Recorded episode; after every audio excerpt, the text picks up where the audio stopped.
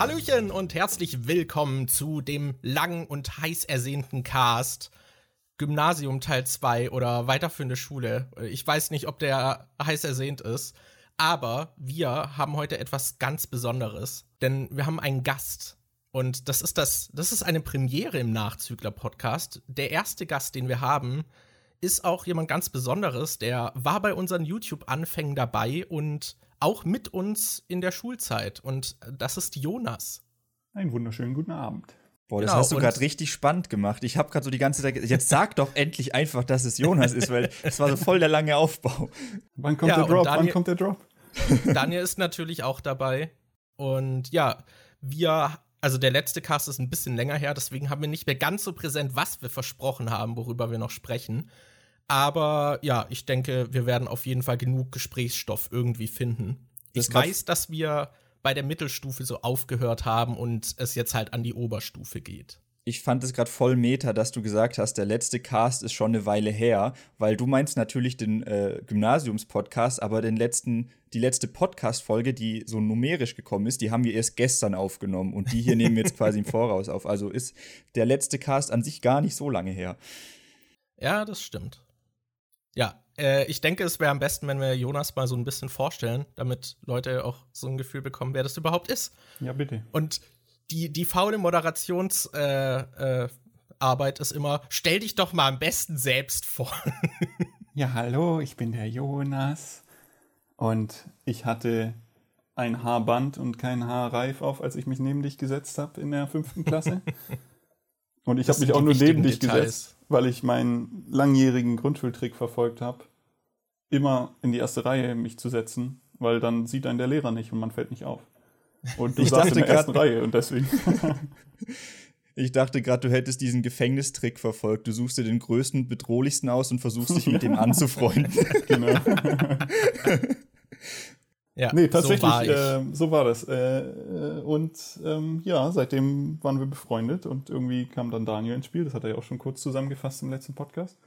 Und seitdem kennen wir und vertragen wir uns. Und dann war nach der Schulzeit ganz schön lange Pause. Und jetzt äh, habe ich euch gehört im Podcast und dachte, ich, ich schreibe euch mal wieder. Ja, hat er durch Zufall unseren Podcast gehört und uns dann angeschrieben. Unser Podcast verbindet Leute, also auch uns selbst wieder. Das ist, das ist toll. Ja, und vor allem dieses äh, ähm, Freunde aus der Schulzeit äh, verliert man nie. Ähm, weiß ich nicht, ob das stimmt, aber immerhin ist es jetzt ein Start, ne? Ja, ich finde es auch äh, voll krass, das hätte ich nie gedacht damals in der Schule, dass wenn dann, äh, weißt du, Abiball, äh, hätte ich nie so gedacht, dass das so wirklich der letzte Abend ist, wo ich diese ganzen Leute nochmal so richtig sehe. Ich dachte so, ja, man hat doch auch so Kontakt und auch, äh, wenn die Schule vorbei ist, schreibt man ja immer wieder mal online miteinander. Ich glaube nicht, dass das so krass auseinandergehen wird. Und jetzt habe ich einfach mit fast niemandem mehr von früher Kontakt. Ja, zehn Jahre später, äh, ja, okay, eigentlich mit niemandem mehr Kontakt so richtig. ja. ja, ich muss auch dazu sagen, ich bin halt auch super schlecht im Kontakt halten. Es gibt auch so ein paar Personen, wo ich immer mal so denke, so, oh, ist so schade. Zum Beispiel eben gerade bei dir, Jonas, dass wir nur so sporadisch irgendwie dann noch Kontakt hatten. Aber ich bin da halt dann auch irgendwie, ich weiß nicht, zu schüchtern, zu gemütlich, so, so eine Mischung aus allem wahrscheinlich. Und dieses auch, es ist schon so lange her, es ist irgendwie komisch, wenn ich mich jetzt plötzlich melde und dann schiebt man das irgendwie einfach wieder weg. Ja, ich finde es so witzig. Über die Jahre gibt es so ganz viele Chatverläufe, die immer so anfangen: Hey, na, was machst du so und so? Ja, hier und da und keine Ahnung. Und dann so: Ja, wäre cool, wenn man mal wieder mehr schreibt oder wir mal wieder was machen. Ja, genau. Und dann zwei Jahre später: Hey, na, was machst du so? oder so diese, wo man jedes Jahr nur schreibt: Hey, alles Gute zum Geburtstag oder Hey, frohe Weihnachten oder sonst irgendwas. Und dann hat man den Rest vom Jahr einfach keinen Kontakt mehr. Sehr toll. Aber ich meine, ne, das ist ja das, was Schulzeit so ausmacht da ist man gezwungen, sich jeden Tag zu sehen, egal was ja. passiert. Ähm, ja. Und dadurch, das ist ja wie jetzt ein Arbeitsverhältnis oder keine Ahnung, im Studium oder so. Man hat halt mit den Leuten zu tun, die man jeden Tag sieht. Und da, ich bin da auch so. Ich, mich trifft da ja Mitschuld. Ähm, ich kann überhaupt nicht gut Kontakt halten. Und so ein bisschen aus dem Auge, nicht aus dem Sinn, aber wenigstens aus der Comfortzone wieder irgendwie jemanden anzuschreiben. Ich glaube, das Schwierige ist auch, oder zumindest bei mir, dass äh, ich glaube, oder ich gehe davon aus, dass wenn mir jemand ewig lang nicht schreibt, dass der mich dann irgendwie nicht mehr leiden kann oder so. Und ich habe Angst, dass die Leute das dann auch bei mir denken. Aber wenn ich mich ewig lang nicht bei Leuten melde, liegt es nicht daran, dass ich einen Groll gegen die hege, sondern ich denke einfach nicht dran oder, oder ich bin da halt auch einfach schlecht drin. Aber ich würde jetzt nicht sagen, dass ich mich bei irgendjemandem einfach lange nicht gemeldet habe, weil ich ihn nicht mehr mag oder so. Ja, ja gibt bestimmt auch ein paar Leute, aber der Großteil eher nicht, nee. Zu viel Nachdenken schädigt. Also Leute, viel saufen, wenig in die Schule gehen, dann habt ihr ein gutes Leben. Ich finde es gerade richtig ironisch, dass dieser Spruch von dir kommt, wenn man so dran denkt, wie du früher in der Schule drauf warst. Du warst immer so, äh, finde ich, der damals der einzig, einzige, der so vernünftig war und das auch so total nach außen getragen hat. Du warst immer so, äh, finde ich, der der sich noch am meisten dafür eingesetzt hat und äh, offen dazu gestanden hat, so, nee, Partys finde ich doof, nee, Alkohol und sowas finde ich doof, war es da immer derjenige, der so gegen den Strom geschwommen äh, ist. Ja, das, ist, das macht ja ein ganzes Fass auf. Ich habe mir jetzt nämlich auch nochmal die Abi-Zeitung angeguckt äh, und dazu meinen Bericht gelesen, den einfach halt die einzigen zwei Freunde äh, geschrieben haben, die ich dann noch hatte am Ende und mit denen ich auch jetzt noch Kontakt habe, sind, du und Theresa. und da, da lässt sich das sehr klar und deutlich in, in geschönten Worten rauslesen, so dass ich einfach mit jedem angeeckt bin und äh, ich habe das erst im Nachhinein gelernt, aber dafür gibt es einen Begriff, so straight edge zu sein, also kein Alkohol, keine Drogen, kein, weiß ich nicht, alles nicht so. Äh, Hauptsache mhm. irgendwie äh, ich bin auch noch Vegetarier und keine Ahnung, alles sowas. Und ähm, ja, das trifft ganz gut und es ist auch immer noch so, aber ähm, vielleicht nicht so militant. Ich meine, im Endeffekt habe ich das damals schon gemacht, aber ich habe das immer für mich selber entschieden und ähm, ich glaube, das ist mir immer noch sehr wichtig für mich selber eine Entscheidung zu treffen und was andere machen, ist mir jetzt halt vielleicht egaler. Früher war mir das vielleicht wichtiger, weil das irgendwie Freunde betroffen hat. Wenn irgendwie meine Freunde sich zugekifft haben, dann war mir das nicht egal. Mittlerweile habe ich die Freunde nicht mehr, daher ist mir das egal.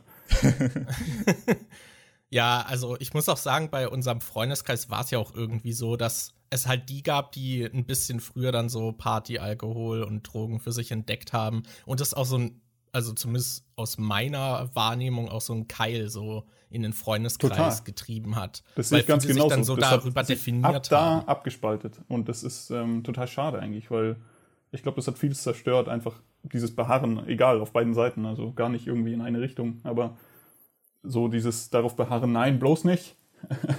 an, an, meiner Party gibt es keinen Alkohol und somit auch keinen Spaß für alle, die es wollen. Aber auch die andere Seite so, nur mit Alkohol kann man Spaß machen und nur mit Drogen ist es wirklich lustig. Ähm, ja, das ist sicher, sicher ein beidseitiges Auseinandertreten. Ja.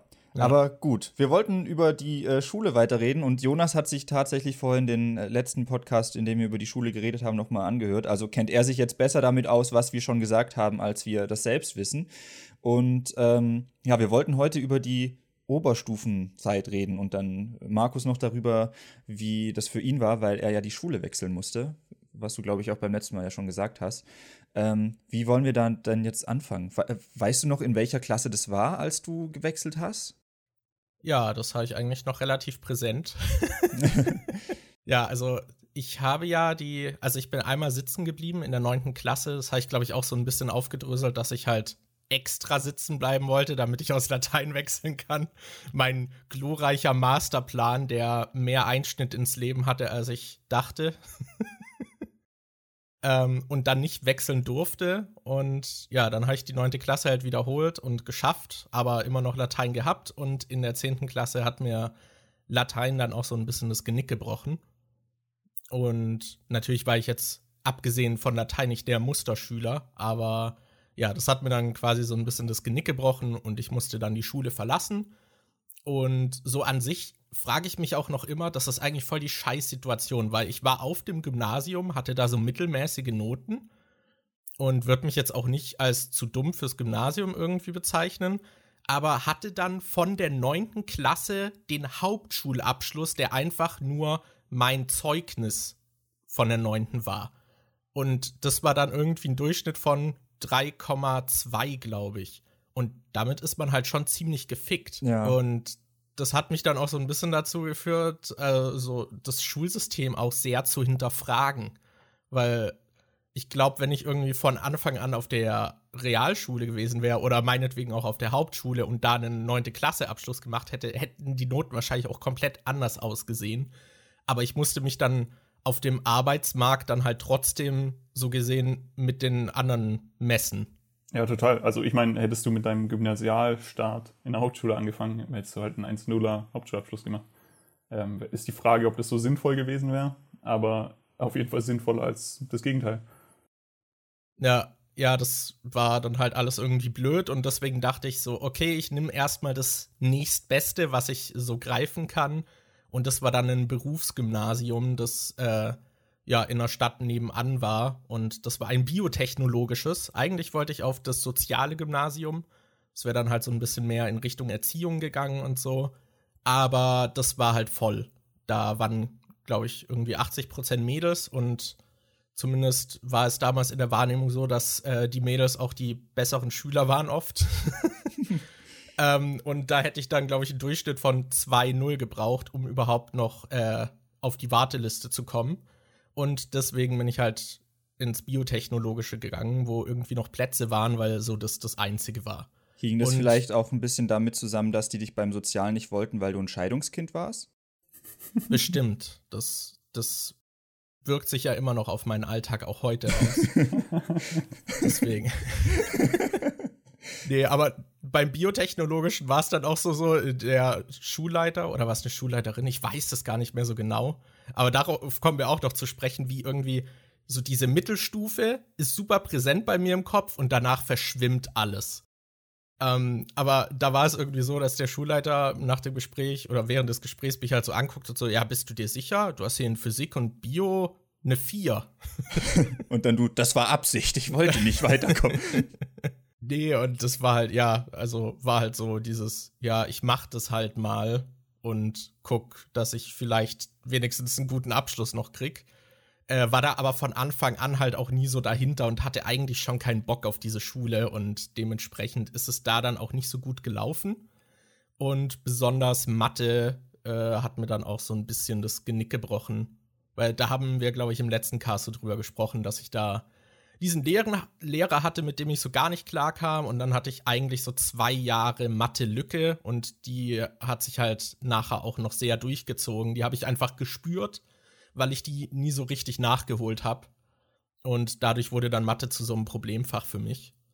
Und ja, sechs äh, Stunden Biochemie die Woche und vier Stunden Chemie und dann noch irgendwie Labor war jetzt auch nicht so das Geile. Das einzige Gute war, dass ich keine Fremdsprache mehr machen musste, weil ich genug Französischjahre schon abgesessen habe. ja, aber ansonsten war es jetzt auch nicht so die geile Schule. Ja. Und dann bin ich, glaube ich, nach einem halben oder dreiviertel Jahr hatte ich mal ein Gespräch mit äh, der Beraterin an der Schule und die meinte, es gibt die Möglichkeit, eine Realschulfremdenprüfung zu machen. Und da geht man dann einfach nur zur Prüfung hin, schreibt die und wenn man sie besteht, hat man den Abschluss. Und das wäre dann ja vielleicht für mich interessanter.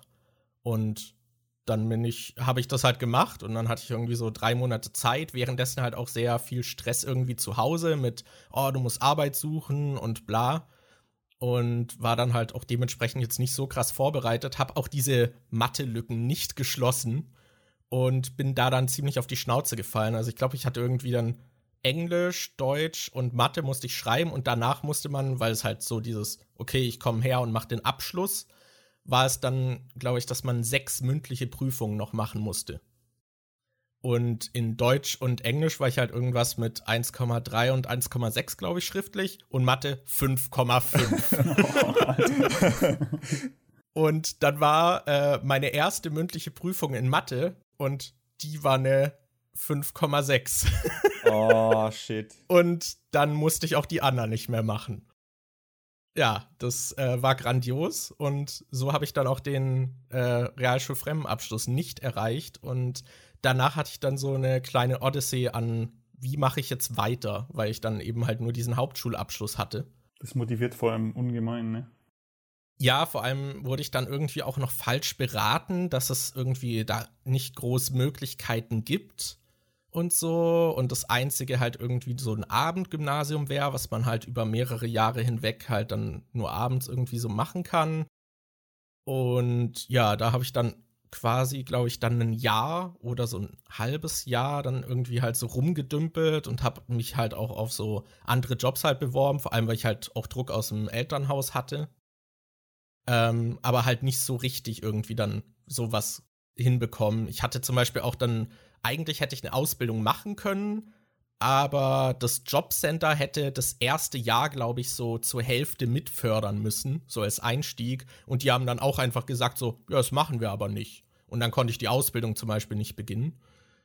Äh, da waren halt viele so ärgerliche Sachen. Und ich habe dann halt auch wirklich nur so Berufsempfehlungen bekommen, die mich halt so null interessiert haben, was einen jetzt halt nicht wirklich motiviert. Das ist ja fast wie heute. da, aber heute weiß ich immerhin, dass ich mich auf die anderen Sachen noch bewerben kann und zumindest eine Chance habe, genommen zu werden. da war es dann halt so, so, ja, wer will den mit dem äh, 3, irgendwas Hauptschulabschluss? Das ist halt so die Sache. Ähm, der sich dann halt, der da sich dann nicht mal so richtig für interessiert oder so, kann das dann ja auch nie, nirgends nachweisen. So, oh, ja, Handwerk war ich immer schon voll dabei. Ähm, außer dass ich es nie gemacht habe. Ja, eben, kommt vom Gymnasium so. Alles, alles Handwerkliche habe ich noch nie gesehen. Ich hatte Latein. Ist das hilfreich? Ich kann dir auf ja. Latein beschreiben, wie der Hammer geschlagen werden muss, um den Nagel reinzumachen, aber das selbst kriege ich nicht hin. ich glaube, die Leute, die dann halt zum Beispiel eben in so einem Handwerksbetrieb einstellen, die gucken dann auch nicht auf die Noten, von dem her hätte ich die Chance gehabt, aber die wollen dann halt, dass der irgendwie da was vorzeigen kann. Ähm, deswegen halt nicht Hättest so die mal besten NWT gewählt, ne? Ja, ja, ja, ja. Der größte Fehler seiner Schullaufbahn. Ach man, ja, und äh, dann habe ich später irgendwie, eigentlich glaube ich durch Zufall, oder es war dann so, dass ich halt mich mit meinen Eltern so ein bisschen verstritten habe, weil halt auch immer Spannungen im Elternhaus, gerade mit meinem Stiefvater waren. Und dann bin ich erstmal von zu Hause ausgezogen und bin dann ein paar Monate bei meinem Onkel untergekommen, der aber halt auch weiter entfernt gewohnt hat, also so bei Stuttgart in der Nähe. Und das sind, glaube ich, so, weiß nicht, so drei Stunden Autofahrt. Also schon ein Stück auf jeden Fall von meiner Heimat entfernt gewesen. Und dort habe ich dann halt eine eigene Wohnung gesucht und habe da dann eine Werkrealschule besucht. Und da habe ich dann halt noch ein Jahr gemacht und dann erstmal meinen Realschulabschluss nachgeholt. Weil ich dachte, ja, dann habe ich immerhin so eine solide Basis, auf der man aufbauen kann. Genau. Und ja, so bin ich dann, habe ich mich aus den Fesseln des äh, Zuhauses befreit und so meinen eigenen Weg begonnen. Ja, total gut ja. eigentlich, ne? Also, dass das auch funktioniert hat, so für, für das Alter ja eigentlich einen größeren Schritt zu machen, mal wirklich rauszugehen äh, und wie einen Neuanfang zu machen in einer anderen Stadt äh, mit, dem, mit einem anderen Abschluss und auf einmal ist es doch alles möglich, so was vorher alle gesagt haben, nein, geht nicht. Und ja, und also. jetzt im Endeffekt hast du ja auch noch dein Abi quasi nachgeholt. Also ja, genau. Also, ja, dort war ich dann, das war in Essling, also direkt neben Stuttgart. Und da habe ich dann halt auch so geguckt, so ja, ich will eher in den Medienbereich und habe mich da halt auf ein paar Sachen beworben. Aber da hat halt auch nicht so wirklich geklappt. Und ich habe den Fehler gemacht, das kann ich auch nur jedem empfehlen. Äh, das Jobcenter hat halt gefragt, so ja, was äh, wollen Sie machen? Und ich meinte, ja, ich will eine Ausbildung beginnen aber ich kann die Zeit auch mit Arbeit überbrücken und dann haben sie mich halt direkt als Arbeitssuchenden einsortiert. Das heißt erstmal, man kriegt in einem Zeitraum auch kein Kindergeld. Man bekommt eigentlich nur noch gefördert halt Stellenangebote und muss sich bewerben und das nachweisen und wird in der Ausbildungssuche kaum unterstützt. Also, falls ihr nebenher arbeiten wollt und der Ausbildung sucht, würde ich euch raten, irgendwie beim Jobcenter halt zu sagen, ihr sucht nach einer Ausbildung und wenn ihr arbeiten wollt, dann sucht noch selbstständig nebenher nach irgendeinem Aushilfsjob. Und sagt es nicht so. die äh, sortieren einen leider sehr schnell in solche Schubladen und ja. Genau, letztendlich haben dann Daniel und ich halt beschlossen, nach Berlin zu ziehen und dort haben wir dann ja auch noch diese äh, Ausbildung, diese, ja, schulische, ähm, schulische Ausbildung ja, schulische Ausbildung gemacht und dort habe ich dann noch mein Fachabi letztendlich bekommen äh, und halt einen Ausbildungsabschluss. Aber es ist so eine sehr heikle, ja, war so eine Fahrt, die sehr viele Hügel hatte und nicht ganz reibungslos ablief. Ja, und währenddessen haben Jonas und ich das Elitenleben auf der Gymnasium, auf dem Gymnasium weitergeführt. Im High Life, im Saus und Braus, die ganze Schön Zeit auf ein Latein Witze erzählt. Ja, ja. nee, ich überlege gerade, wie das äh, ich, ich kann nicht mal mehr einschätzen, in welchem Zeitraum wir dann angefangen haben, befreundet zu sein oder wie, wie das bei uns zustande kam. Ich weiß halt, dass das irgendwie durch den Bus noch passiert ist, dass wir, äh, dass du da halt immer früher schon einen Platz für mich besetzt hast. Aber ich weiß nicht, ob das, also wie genau das kam. Bist du da irgendwann. Ich weiß, ich weiß noch ganz genau, warum das war. Ich weiß aber nicht ganz genau, wann das war. Ähm, weil das war auf jeden Fall irgendwann in der Mittelstufe ähm, hat sich unser Busfahrplan geändert. Und zwar bin ich erst ähm, auch in meinem Ort gestartet. Ich war immer der, der als erster im Bus eingestiegen ist. Ähm, vor allem in dem Ort sind nur meine Schwester und ich in den Bus eingestiegen. ähm, und dadurch gab es genug Plätze. Aber der Bus ist noch eine andere Route gefahren. Und dann gab es auf einmal eine Umstellung von dem Busunternehmen, dass er eben über die anderen Orte gefahren ist, wo du dann gewohnt hast. Und mit dieser Umstellung, ich glaube, das war, glaube ich, sogar ziemlich am Anfang, ähm, hast du dann schnell rausgefunden, so, hey, der sitzt da immer, der hat immer einen Platz neben mir frei. warum warum frage ich den nicht mal, ob äh, ich mich dazusetzen kann? Vor allem, weil wir ja irgendwie in Sport oder so auch mal zusammen waren oder man kannte sich auch so über wieder Kai zum Beispiel, mit dem hatte ich eben zu tun, mit dem hattest du zu tun, dadurch wusste man, dass man existiert und so. Also ganz viel war da wieder so über Freunde und über irgendwie in einer Pause mal zu rumstehen und dann hat man sich im Bus halt gesehen und dann setzt man sich zusammen und kommt ins Gespräch so. Und dann war das aber genau, wie du das beschrieben hast letztes Mal. Äh, immer Kopfhörer rein, durchrocken bis zum, pa äh, bis zum Parkplatz und äh, zur Schule hochlaufen. Ja. Ich weiß noch, ich weiß gar nicht mehr, wie das war. hast du dann auch also im Bus war es ja relativ leicht zusammen Musik zu hören, weil man da nebeneinander sitzt und nicht so viel Bewegung hat, außer du halt, weil du immer Luftschlagzeug und Luftgitarre gespielt hast. Aber als wir dann angekommen sind, mussten wir ja noch über den Hauptschulhof laufen zum Gymnasium rüber. Ich weiß gar nicht mehr, hast, hattest du dann noch immer weiter Musik gehört oder hast du dann auch einfach aus Solidarität immer dann die Musik auch ausgemacht, als wir aus dem Bus raus sind? Da kann ich mich gar nicht mehr so dran erinnern, wie das war, also wie der Weg zur Schule dann zu Fuß war. Naja, oft war es so, dass man unten ziemlich ähnlich ankam wie andere. Also man hat da dann ja manchmal dann schon Leute getroffen, die man auch so kannte. Aber ähm, mit der Zeit wurden meine Haare ja immer länger und dadurch auch das Verstecken der Kopfhörer einfacher. und dann habe ich die teilweise einfach drin gelassen. und ja, die Rückfahrt, cool. die Rückfahrt zum Beispiel hatten wir ja gar nicht mehr gemeinsam. Also das war dann wirklich nur der gemeinsame Stimmt. Start in den Morgen war äh, ganz viel System of a Down und Bullet for My Valentine und und ich glaube, du All hattest da auch noch Rage Against the Machine hattest du noch gehört und ich weiß, dass du auch Tool gehört hast. Das haben wir aber, glaube ich, nicht so viel zusammen gehört. Ja, genau, Tool mochtest du nicht so, aber was wir äh, noch sehr viel gehört haben, war Sum 41.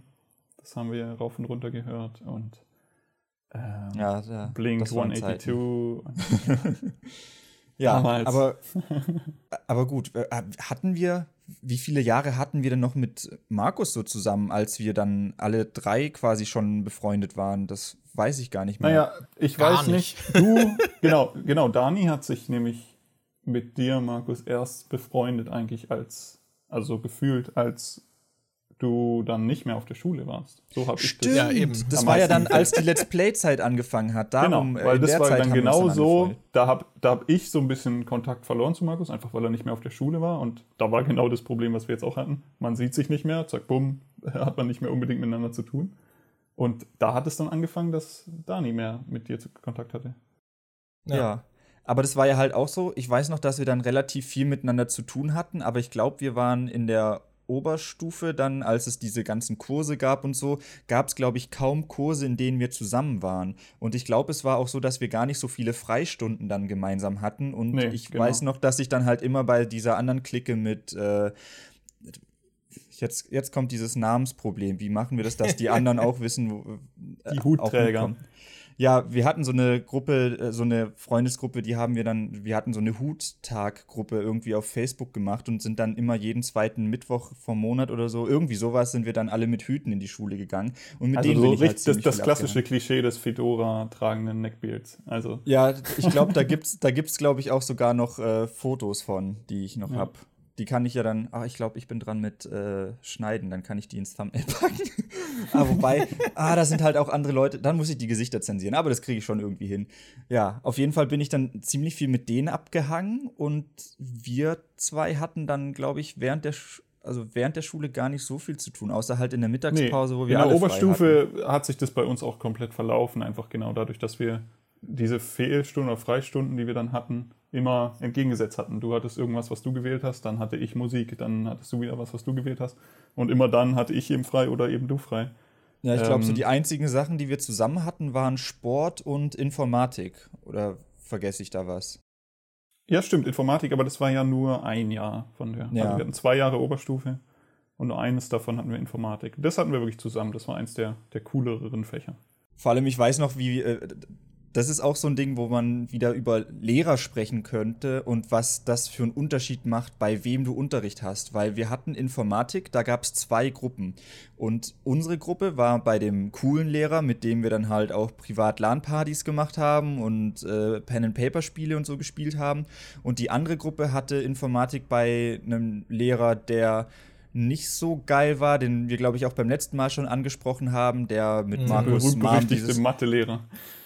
Der, äh, genau. der halt auch im äh, Unterricht während einer Klausur Pornos geguckt hat mit Kopfhörern und so. Ja, und unsere Gruppe mit dem coolen Lehrer hat in Informatik halt so mit Blue Jay hieß es, glaube ich. Da haben wir so kleine Spiele programmiert, wo man irgendwie so Schatzsuche machen musste oder so ein Paint-Programm, wo man rummalen kann und all sowas. Also wir haben da richtig programmiert. Und die Informatikgruppe, die den anderen Lehrer hatte, die haben halt Word-Dokumente erstellt und äh, da so Texte Naja, und vor allem auch mit diesem, mit diesem Elektrobaukasten rumgespielt, den du ja äh, letztes Mal schon erwähnt hattest. Also vielmehr so diese mechanische Informatik, also äh, ja. äh, fast schon Robotik angefangen. Und wir haben halt viel mehr so visuelle Programmierung und äh, ja, keine Ahnung, irgendwie Frontend-Entwicklung fast schon gemacht. Und ähm, das hat mich ja nachwirkend extrem geprägt, weil ich das dann studiert habe und ich ja im Studium auch die Wahl hatte, genau zwischen diesen Teilbereichen, so Embedded Systems und Robotik und sowas, was ich halt schon immer mega uninteressant fand. Und hätte ich nicht diesen Lehrer gehabt, hätte ich das nie in Erwägung gezogen. Also ähm, das, war, das war für mich extrem prägend, obwohl das nur ein Jahr war in der Oberstufe. Ja, das ist echt also krass, was das ja, also du. Dieser Lehrer hat halt irgendwie auch auf mich so, so voll den Eindruck irgendwie also so einen Eindruck hinterlassen, obwohl ich ihn ja eigentlich nie offiziell in einem Fach hatte. Mhm. und er ist mir trotzdem als einer der so Paradelehrer, wie man als Lehrer sein sollte, so in Erinnerung geblieben. Und das war ja, ist ja auch der Lehrer, du bist ja auch noch immer mit ihm befreundet und warst dann danach so richtig halt dicke mit ihm. Und wir haben, also Dani und ich waren zum Beispiel jetzt auch mal wieder unten in der Heimat und haben dann die Schule besucht und haben ihn dann zum Beispiel halt auch mal getroffen, um nochmal mit ihm zu reden. Oder auf der Gamescom hat er mal so einen Vortrag gehalten und dann sind wir da auch hin und waren halt dort. Ja, extrem, und extrem cooler Dude. Also das war extrem prägend, weil ich hatte den in der 10. Klasse schon in Englisch, also noch vor der Oberstufe. Und da hat es bei mir halt Klick gemacht und ich hatte auf einmal Lust an der englischen Sprache, was, das, was ich davor nie hatte. Ähm, weil der hat dann uns Serien gezeigt und Filme gezeigt und dass die eben nicht nur synchronisiert sind, sondern dass es das auch auf Englisch gibt. Und ich hatte damit gar nicht so viel zu tun vorher. Und da habe ich erstmal gelernt, dass man da mit, ne, mit einer anderen Sprache auch Spaß haben kann. Und der gleiche Lehrer hat dann eben sein Interesse so gezeigt gegenüber Videospielen oder generell der ganzen äh, Online-Kultur so. Und dann hatte er Informatik mit uns, was extrem cool war. Und dann, wie du gesagt hast, dann haben wir uns halt wirklich angefreundet. Ähm, dann war es ja auch cool, so in der Oberstufe nach dem, nach dem Informatik hatte ich ihn ja dann auch nicht mehr als Lehrer, also war das Verhältnis ein ganz anderes. Und ähm, ja, nach der Schule, also nach dem Abitur, hatte ich mit ihm ja richtig viel Kontakt. Ich war auf seiner Hochzeit und ähm, ganz früh sein Kind kennengelernt und so. Also das sind alles sehr, haben immer noch ein sehr, sehr schönes und nettes Verhältnis mit der ganzen Familie von ihm. Also das ist sehr, sehr einprägsam gewesen. Als du das gerade mit den Serien und Filmen erzählt hast, musste ich dran denken, wie er doch damals auch im Unterricht mit, äh, wir hatten einen Kumpel, der hieß Robin. Der wurde damals in der Schule auch liebevoll Jesus genannt, weil er so krasse lange Haare hatte und ein bisschen so aussah. Und ähm, in seiner Klasse, also der hatte auch Englisch bei dem Lehrer und die haben halt im Unterricht Scott Pilgrim durchgenommen und haben den Film dann immer so äh, nach und nach geguckt. Ja, eine Filmanalyse halt zu Scott Pilgrim gemacht. Ja, genau. Und ich weiß noch, dass ich mal bei mir in der Klasse Englisch geschwänzt habe, um bei ihm bei Englisch dabei zu sein und diesen Scott Pilgrim-Unterricht anzugucken, weil mich das einfach total interessiert hat. Das äh, war richtig cool. Also der hat sich ja auch in der Pause dann zu den anderen, also äh, auch in die Cafeteria gesetzt und hat mit denen dann in der Pause Magic gespielt oder so. Also der war halt einfach richtig beliebt bei allen. Ja, ich ja, glaube, bei allen halt auch muss man eingrenzen. Der war bei unserer Gruppe sehr beliebt. Äh, ah ja. Um, so, also wenn man von ihm auch mehr weiß und was er so berichtet von seinen anderen Klassen und so weiter, es gibt genau die gleiche andere Hälfte, die das alles überhaupt nicht versteht und leiden kann. Stimmt, und, es gab doch ähm, auch diesen Vorfall beim Abi-Streich, dass die, glaube ich, mit Wasserbomben seine Kamera kaputt gemacht haben oder so. Irgendwas war doch da. Ja, da kann ich genau, mich und da, erinnern. da gibt es eben mehr als genug so Beispiele, wo dieses extrem Positive, was wir erleben, eben auch extrem negativ von anderen aufgenommen wird. Und dass mhm. es eben sehr, sehr polarisierend ist, ähm, auch so eine, so eine Lehrerpersönlichkeit zu sein. Also ähm, das, das, ist ja eine Entscheidung, die ein Lehrer trifft. Äh, also natürlich vieles Charakter auch, aber vieles auch, wie gibt man sich gegenüber Schülern. Und ähm, was uns extrem geholfen hat, ist für andere eben extrem unverständlich und die können damit nicht umgehen. Mhm. Ja, also ich schätze ihn immer noch dafür wert. Bei ihm hat man halt einfach gemerkt, also erstmal, dass er natürlich so auch so die Tür zu seinem Privatleben so ein bisschen aufgemacht hat und einfach so die Leidenschaften, die er hat, auch mit den anderen geteilt hat und dadurch dann halt viele viel mehr begeistern konnte und halt in die Fächer auch reinziehen und er halt einfach allgemein auch so mit Leidenschaft so dabei war. Das hatte ich, er hat sich für mich halt wie ein Mensch angefühlt, was viele andere Lehrer irgendwie nicht so richtig haben und allein dadurch war man dann irgendwie, da hatte man immer das Gefühl so, er gibt sich Mühe, er strengt sich an, er ist da irgendwie dabei und will den Leuten halt wirklich was beibringen. Und dann hatte man halt so diese anderen Lehrer, wo man das Gefühl hat, ja, die machen seit 30 Jahren dasselbe und dudeln halt ihr Zeug runter. Ja, muss man auch dazu sagen, natürlich, er war noch relativ jung, als er zu uns kam. Ja. Also er hatte, glaube ich, gerade sein Ref und ein, zwei Jahre an einer anderen Schule durch. Das heißt, ähm, er war auch noch so näher und, oder nahbarer. Ich meine, wir hatten teilweise äh, Lehrer, die dann gerade ein Jahr nach uns in Rente gegangen sind, wie zum Beispiel der berüchtigte Mathelehrer. Ähm, dem das, die hätten aber auch gerne in Frührente gehen können. So. Also das hätten die, die letzten Jahre auch nicht mehr absitzen müssen.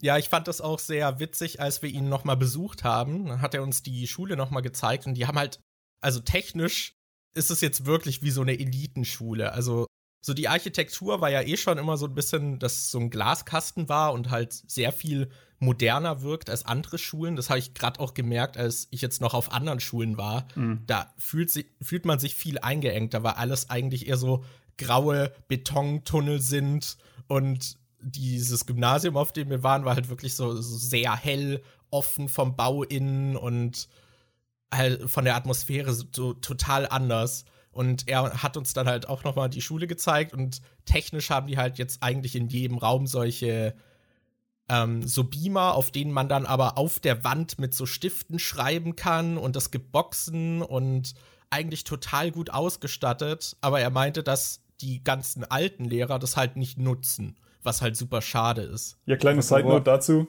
diese, diese Beamer-Tafeln, die du da gerade beschreibst. Ähm, ich wohne ja jetzt in Schweden äh, und meine Frau ist ja Lehrerin hier. Und die Schulen hier, die schmeißen diese Dinger gerade wieder raus, weil die keiner richtig benutzt und so und die keinen richtigen Mehrwert haben. Und in Deutschland, oh. unsere Schule hat die jetzt halt gerade mal endlich eingekauft, mehr als ein Stück davon, weil die da gerade relevant werden. Also der krasse Unterschied zwischen den Ländern. Hier schmeißen sie die raus, weil die keine Relevanz mehr haben seit fünf Jahren. da kommen die jetzt langsam in die Schulen. Was haben die denn in Schweden? Schweden? Also arbeiten dann alle schon irgendwie mit so Pads oder Laptops oder? Ja, hier kriegt jeder Schüler einen eigenen Laptop. Und eine VR. Und ich muss dafür Steuern zahlen. nee, ja, aber es ist wirklich so. Also jeder Lehrer äh, kriegt einen Rechner und ein Handy und jeder Schüler kriegt einen Rechner und alles wird so über Google Docs und so geshared und ähm, möglichst wenig Papierverbrauch, was sowas angeht. Das ist halt voll geil. Ich weiß auch noch, bei uns in der Schule war das damals so richtig scheiße mit dem, äh, mit dem schwarzen Brett, wo dann der Vertretungsplan war, dass man halt immer erst morgens in die Schule gegangen ist und dann hast du immer erst, wenn du schon in der Schule warst, gesehen, oh, ja, jetzt sind bei mir zwei Stunden ausgefallen, hätte ich eigentlich ausschlafen können und später kommen können. Und bei uns jetzt in Berlin in der Schule war es so, dass man den äh, Plan zumindest auch online schon einsehen konnte und dann äh, einfach so, ein, äh, so eine Excel-Datei, so eine Online-Datei hatte, wo man äh, direkt live gucken konnte, ob irgendwas drin ist. Ich weiß gar nicht, wie das jetzt bei der Schule ist, aber ich kann mir vorstellen, dass das da immer noch so scheiße geregelt ist, dass man erst hinfahren muss und dann sieht, oh, eigentlich hätte ich erst in zwei Stunden herkommen können. Naja, das bei Traurige uns, ist, wir haben ja dann sogar schon miterlebt, dass sie dann irgendwann mal einen Bildschirm hingehängt haben, wo das ja. wenigstens digital zu sehen war, über den Köpfen der Schüler. Sonst war das ein Zettel am wirklichen schwarzen Brett hingepinnt. Und wenn da halt der große Zwölfklässler stand, dann bist du da als Fünfer halt nicht durchgekommen und hast nichts gesehen. Ja. Ja, das Traurige ist halt, dass wir gerade auch über die Technik gesprochen haben und für deutsche Schulen ist das halt immer noch eine der fortschrittlichsten, glaube ich. Ja, das also stimmt da tatsächlich. nochmal der Kontrast zu Schweden, das ist halt so, es ist echt ja. einfach nur traurig. Das wollte ich noch sagen, wegen, wegen Vertretungsplan. Hier gibt es halt eine Web-App, da können die Lehrer, sowohl die Eltern als auch die Schüler sich einloggen mit verschiedenen, äh, äh, verschiedenen Leveln, was sie machen können. Und da kann dann der, das Elternteil einfach eintragen, hey, mein Schüler ist heute krank. Dann guckt der Lehrer halt morgens rein in die Liste, sieht, ah ja, der Schüler ist krank gemeldet und äh, fertig äh, ist die Sache. Oder der Lehrer sagt, hey, der Schüler hat die Hausaufgaben nicht gemacht. Und bei den Elternteil ploppt eine Notification auf und sagt, hey, guck mal, was der Schüler macht, der hat seine Hausaufgaben nicht gemacht. Das ist ja ähm, richtig perfekt geil. für die Helikoptereltern. nee, aber ich glaube, das ist an sich halt schon echt gut, weil ich glaube, hier kriegen auch einfach viele Eltern gar nicht mit, dass die Kinder dann in der Schule vielleicht nicht richtig mitmachen. Ich habe das nur, ich habe ja 13 Monate in einem Kindergarten gearbeitet und da war es halt oft so, dass wenn dann die Eltern mal zu einem Elternsprechtag eingeladen wurden oder so, dann war das für die völlig, die, die waren dann völlig schockiert und konnten sich nicht vorstellen, dass das Kind in der, äh, im Kindergarten vielleicht andere mobbt oder dass der dies und das macht, weil zu Hause ist der ganz anders und die kriegt das gar nicht mit. Deshalb äh, glaube ich schon, dass das eigentlich ganz praktisch ist, wenn du das dann halt direkt siehst und dann auch direkt mit deinem Kind darüber reden kannst. Ja, auf jeden Fall. Und ihr hattet das ja letztes Mal im Podcast auch so kurz anges angeschnitten, ähm, dass wir so, dass, dass es so zwei Typen äh, von Arschlöchern bei uns in der Schule gab. äh, und die, die Schule hat sich ja immer so auf die Fahne geschrieben, vor allem mit dem alten Schulleiter noch, dass es so die super Elite-Schule war und die hat überall geglänzt und alles war so perfekt und so. Aber wenn man eben Schüler da war und so ein bisschen hinter die Kulissen geguckt hat und vor allem die Schüler mitbekommen hat, was die ja sogar den Lehrern verschwiegen oder verschweigen konnten, gerade so Uli und Co., das hattet ihr letztes Mal ja angeschnitten, mhm. wie viele so Drecksäcke da hinter irgendwie engelsgleicher Fassade äh, in, den, in den Klassen saßen und von jedem betingelt und betüdelt wurden. Und alle Schüler in der Klasse saßen und wussten, was das eigentlich für, für Säcke sind. So. Also da, da muss ich oft dran denken, wie, wie diese Schule immer so perfekt war nach außen hin. Und ähm, ja, ich weiß nicht, wie, wie viel allein in unserer Stufe da schiefgegangen ist. Ich kann mich halt auch noch daran erinnern, dass es da solche Situationen gab wie äh, wir hatten einen Französisch-Test und die Lehrerin, also der Test war dann schon eingesammelt und die hat ihn in ihre Mappe gepackt und dann musste sie aber irgendwie ins Lehrerzimmer und was holen. Und Uli ist dann halt aufgestanden und als sie weg war, ist er durch ihre Mappe durchgegangen und hat irgendwie noch Tests rausgeholt und was geändert und pipapo und hat es dann wieder noch rechtzeitig zurückgesteckt. Aber sie hat dann halt, als sie drin wieder reinkam, hat sie halt gemerkt, dass jemand an ihrer Tasche war. Und ähm, er hat es dann erst ewig nicht zugegeben.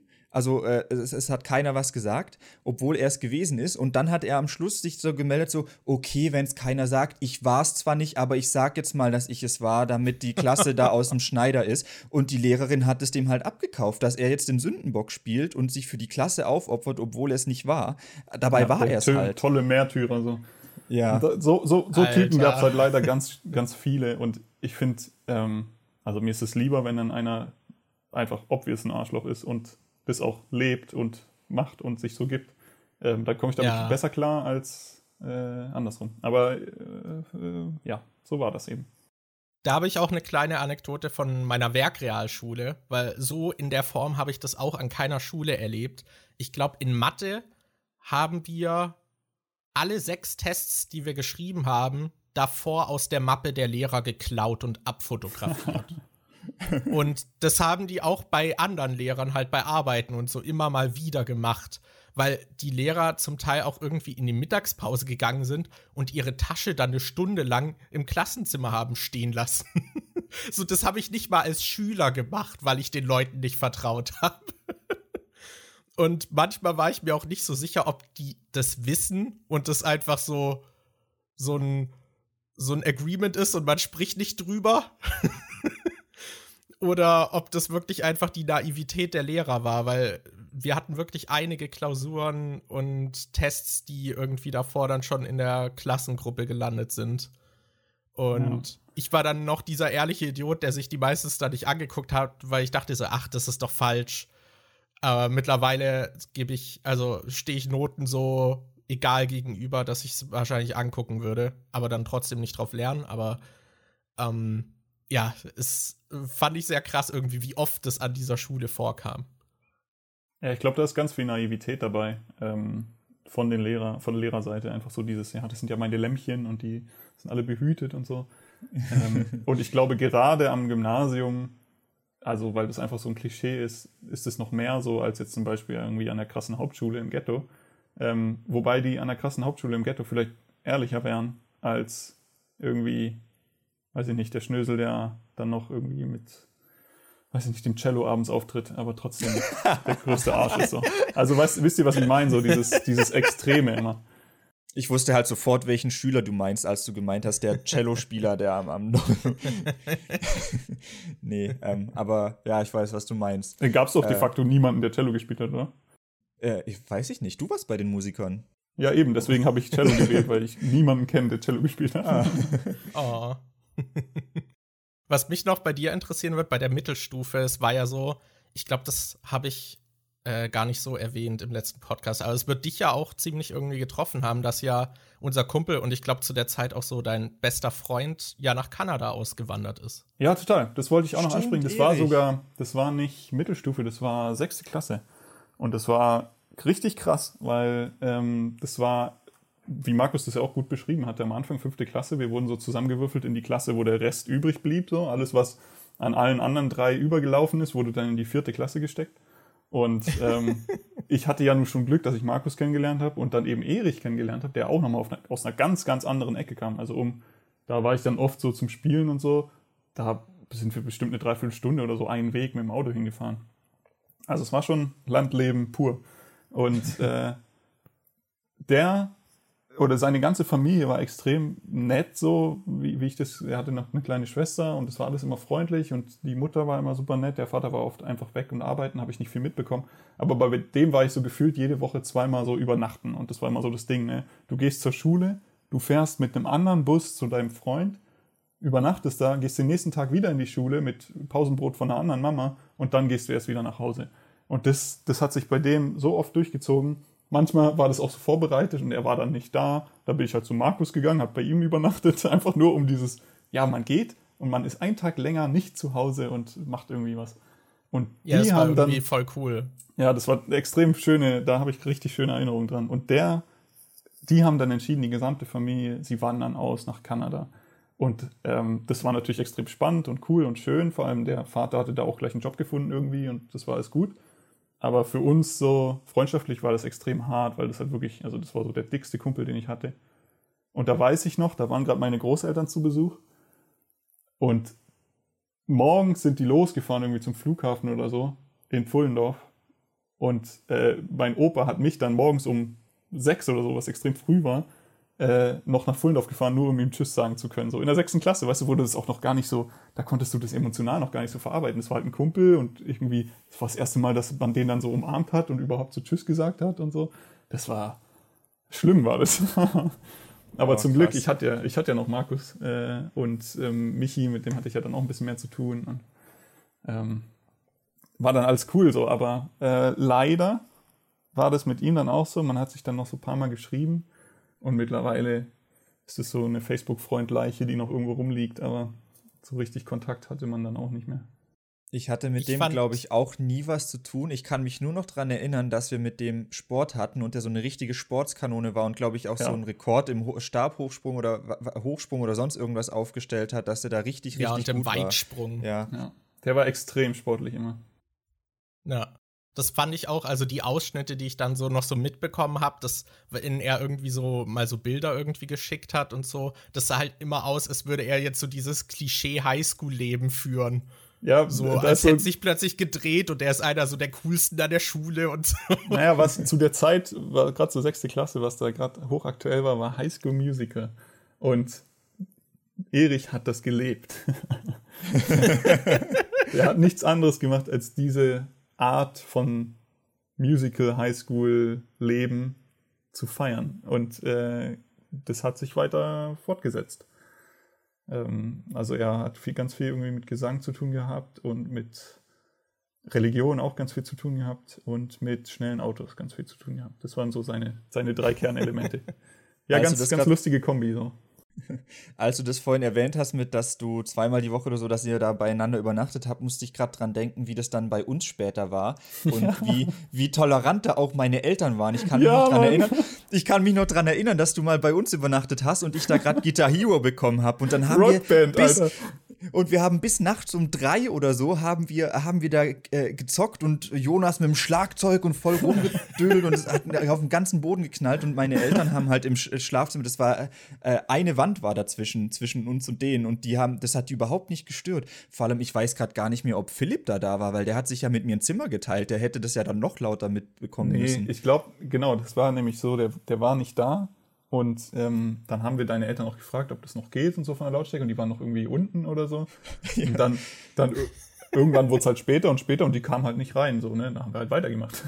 Ja, und wir haben deswegen, das Besondere war, das war nicht nur so Guitar Hero, sondern das war eben mit diesem gesamten Set für Schlagzeug und Gesang und so. Und wir haben, wir haben immer aufgeteilt, ich spiele Schlagzeug, du spielst Gitarre oder so. Ja. Und ähm, also ich konnte nicht Schlagzeug spielen, das heißt, es war noch stumpferes, irgendwo drauf rumzutrommeln. Und ihr hattet vor allem so richtig massiven Holzboden. Also es war jetzt nicht, dass ja. das schallgedämmter, super cooler Teppich war, sondern es war halt laut. Ich kann ja, mich das, da auch. Das war richtig cool. Ich kann mich da auch noch an eine Situation erinnern, die fand ich damals irgendwie. Ähm, da hast du auch bei mir übernachtet und wir haben irgendwie miteinander geredet und du hast dann so äh, nebenbei gedroppt, dass äh, Kim, in die ich damals richtig krass verknallt war, dass die mit Johannes zusammen ist.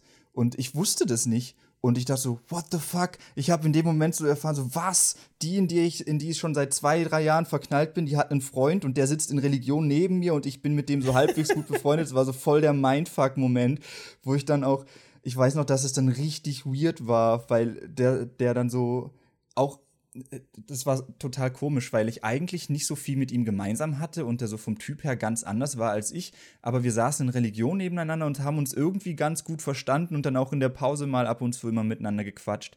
Und ich weiß noch, dass ähm, eine Freundin aus dieser Hutgruppe, die äh, hatte dann ihren 18. Geburtstag und den haben wir an so einem See gefeiert mit einem Zelt und da war äh, Johannes halt auch dabei. Und ich war dann irgendwie richtig besoffen. Das war eins der ersten Male, dass ich Alkohol getrunken habe. Und ich war dann besoffen und habe ihm davon berichtet, dass ich in seine Freundin verliebt bin. Das war richtig weird. Da, das war. Awkward. Ja, ja, das war richtig awkward. ja, aber zu, zu Übernachtungsgeschichten, ich glaube, da, da könnten wir einen ganzen Podcast füllen. Aber ja. ähm, gerade dieses bei Markus pennen, das war halt extrem praktisch, weil. Äh, er hat eben in dem gleichen Ort gewohnt, wo die Schule war. Das heißt, man konnte da einfach nach Hause laufen, wo man sich unter anderem mit äh, dem berühmten Arthur den Weg geteilt hat. ähm, äh, aber was daran cool war, war, ich weiß noch in Geschichte einmal, ähm, also da hatten wir den Tag später hatten wir Geschichte, von einem Tag auf den anderen Hausaufgaben bekommen so und wir wussten natürlich, okay, ich penne heute bei Markus, Hausaufgaben werden nicht gemacht so. Das war das war fixer. und da waren wir, da waren wir bei Markus und da habt ihr noch ich glaube, das war die erste Wohnung, die ich dich kennengelernt habe, Markus. Da wart ihr noch da hinten, äh, bei, bei der anderen Schule dahinter habt ihr noch gewohnt. Also ziemlich weit ja, weg. Ja, bei diesem Berg, oder? Genau, bei dem Berg. Also, und äh, genau. da war die Wohnung relativ klein. Das heißt, deine Mutter, wenn sie dann irgendwann abends kam, äh, hat es auf jeden Fall mitgekriegt. Und es war nicht abgemacht, dass ich bei euch bin. und dann auf einmal war da so ein zweiter Junge, der abends nicht gegangen ist. Und dann hieß es so, ja, der pennt heute hier. Und dann haben wir durchgemacht die Nacht. Wir haben, glaube ich, eine halbe Stunde oder so geschlafen, bis dann Markus Mutter wieder reinkam und uns geweckt hat. Und wir waren so fix und fertig im Groggy, weil das so das erste Mal war, dass wir miteinander irgendwie nachts und dann haben wir hier noch gezockt und Markus hat mir das noch gezeigt und dann haben wir da noch drüber gelabert. Und dann sind ja, wir, wir den nächsten lagen Tag dann ganz lange im Bett und haben einfach auch nur, nur geredet. geredet. Also, das war so abnormal. Diese, diese Übernachtung habe ich halt auch so voll als so krasse Bonding-Moments irgendwie in Erinnerung. Ja, total. Und das war alles ungeplant. Das war alles geplant, dass ich zu Erich gehe und bei dem übernacht so. Und dann war das so, ja, Change of Plans, hey, was machst du heute? Kann ich bei dir pennen? Ah ja, geht schon. So. ja, und dann sind wir am nächsten Tag extrem blau so gesehen äh, wieder in Geschichte gewesen. Und dann hat die Lehrerin gefragt, wo unsere Hausaufgaben sind. Und wir beide so, die haben wir nicht, weil wir, äh, weil ich bei Markus übernachtet habe. Und wir so lange, ich weiß nicht, wir hatten so eine richtig gute Ausrede dafür gefunden, weil wir so lange da und darüber geredet haben oder so. Also sowas extrem Banales hingelogen haben dass sie das abgekauft hat, weil sie gemeint hat, so, ja, okay, ja, schön. Wenn ihr das gemacht habt, dann passt das alles. Und das, ja, das habe ich genau gleich in Erinnerung. Das war extrem, da, da ist die Freundschaft so durchgebrochen. Da war das so, da, da es los, dass wir miteinander Zeit verbracht haben. Ja, ich habe auch, äh, das Interessante da war halt auch immer, dass man dann so auch die Eltern der anderen so ein bisschen kennenlernt und halt so diese anderen Umstände auch, in denen irgendwie Leute wohnen und leben. Und bei Erich habe ich, glaube ich, auch ein paar Mal gepennt und bei dir natürlich auch. Und das, äh, da musste ich dran denken, als ihr gerade gemeint habt, dass äh, ihr bei Daniel so laut wart und äh, das niemand gestört hat. Ich habe immer noch in Erinnerung, wie leise wir bei dir zum Beispiel sein mussten, weil deine Eltern da, glaube ich, relativ empfindlich waren, was Lautstärke angeht und die auch das Schlafzimmer, glaube ich, direkt daneben Genau, das war hatten. direkt daneben. Und es war halt extrem hellhörig ja. in diesem Raum. ja, und ich glaube, bei euch war es eh so, dass es halt allgemein in der Wohnung auch so viel ruhiger war und ich glaube, deine Mutter hat auch immer so relativ leise gesprochen. Und ja, man musste äh, halt viel mehr irgendwie drauf aufpassen, dass man da nachts nicht laut ist und so. Ja, ja, das war ja. schon, also ich habe das, ähm, ich weiß auch gar nicht, ob das so schlimm gewesen wäre. Ich glaube, ich habe das einfach so schon immer drin gehabt. Und dieses leise Sprechen zum Beispiel, das, ist, das fällt mir jetzt eher auf, dass wir das immer noch so machen. Also hier bei uns zu Hause jetzt ist es immer noch so, mhm. einfach weil das so der Standard ist. Und wenn dann Gäste da sind oder so, dann merke ich das immer gerade an den Katzen die drehen dann immer voll durch, weil die auf einmal so laut sind. ja, aber weil das, weil das so was Normales ist. Aber deswegen, glaube ich, war ich ganz viel in der Schulzeit so immer bei Freunden. Also ich war immer, wir, wir waren nie bei mir, wir haben uns nie bei mir getroffen. Gar nicht unbedingt, weil das schlecht war oder so, sondern einfach, weil man anders, in anderen Familien irgendwie anders auftreten konnte oder so, oder ich da irgendwie anders war. Und dadurch ähm, ich war ganz oft eben bei Erich, dann war ich ganz oft bei dir, ich war ganz oft bei Dani. Aber andersrum, Dani, wie oft warst du bei mir übernachten? Ich erst dann als erst dann, als ich in Großschönach gewohnt habe eigentlich, oder? Ja, genau, erst als du dann halt da quasi diese eigene kleine Wohnung, also ich wie eine Wohnung für mich selber hattest. So. Ja, ja, genau. ja, genau. Und das war das war schon auffällig und bei Con war ich ja auch, da war ich ja wochenlang gefühlt so. Äh, noch bei ein, Con, noch ein also das sind das sind, glaube ich, auch die Eltern, die so most chill mit Besuch ja. waren, oder? Da war doch eigentlich, wir hatten eine Zeit lang da diese LAN-Party-Phase und das war ja eigentlich jedes Das ging halt 24 Stunden, jeden Samstag auf Sonntag so. Das war wirklich krass.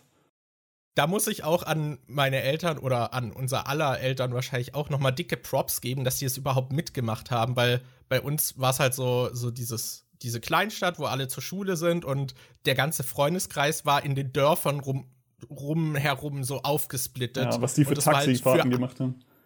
Ja, und äh, halt gerade bei irgendwie diesen ganzen LAN-Partys und sowas. PC halt so, da kann und Monitor nicht, und noch Röhrenmonitor ja, und so. Ja, da musste man halt wirklich von den Eltern gefahren werden, weil es halt auch nicht so mit dem Bus oder mit dem Fahrrad irgendwie halt machbar war. Und wie oft die einen hin und her kutschiert haben. Also dafür danke. Und auch, ja, dass sie das alles so hingenommen haben als Gastgeber, gerade Kais Eltern, wo wir immer diese LAN-Partys geschmissen haben, wo 10, 15 Leute oder so da waren, wo die dann halt einfach gesagt haben, ja, kommt vorbei, macht uns nichts. Und dann ist die Mutter halt immer wieder auch noch runtergekommen und hat gefragt, ob sie uns was zu essen machen soll. Ich hat so. immer Pizza war, gemacht und so, ja. ja. Aber da war es generell so, das kann man vielleicht noch, also wir reden jetzt fast mehr über Freundschaft als über Schule, aber das gehört so ein bisschen zur Schule, weil das hattet ihr letztes Mal ja angesprochen, es gab diese Clique, die sich dann draußen gebildet hat, sobald wir unten auf dem zweiten Platz waren.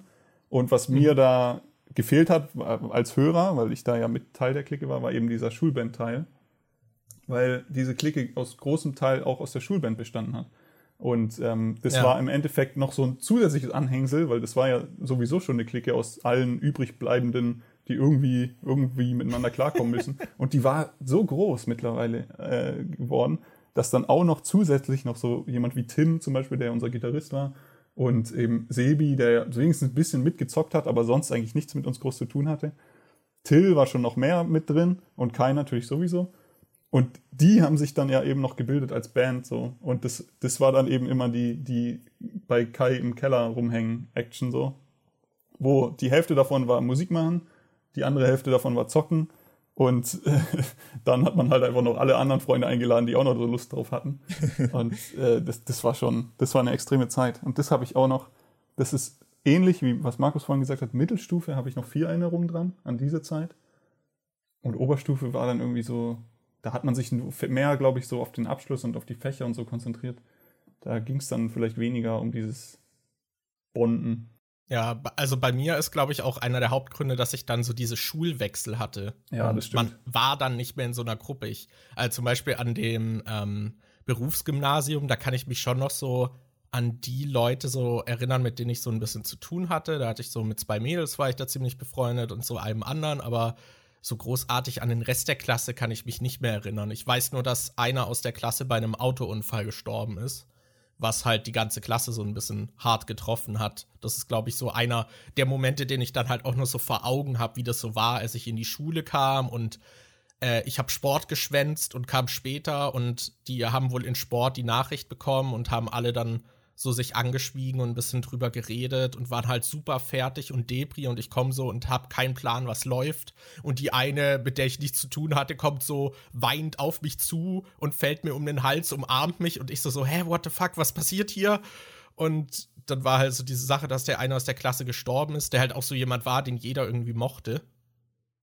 Ähm, der halt so, so mit allen irgendwie klarkam und halt nicht irgendwie angeeckt ist und das hat halt die Klasse so ein bisschen aufge dröselt, aber so ansonsten habe ich da halt auch nicht mehr viel Erinnerungen und dann danach halt noch diese Werkrealschule und da halt auch nur noch so die, die Gesichter von den Personen, mit denen ich wirklich was zu tun hatte und der Rest ist so komplett irgendwie verschwommen.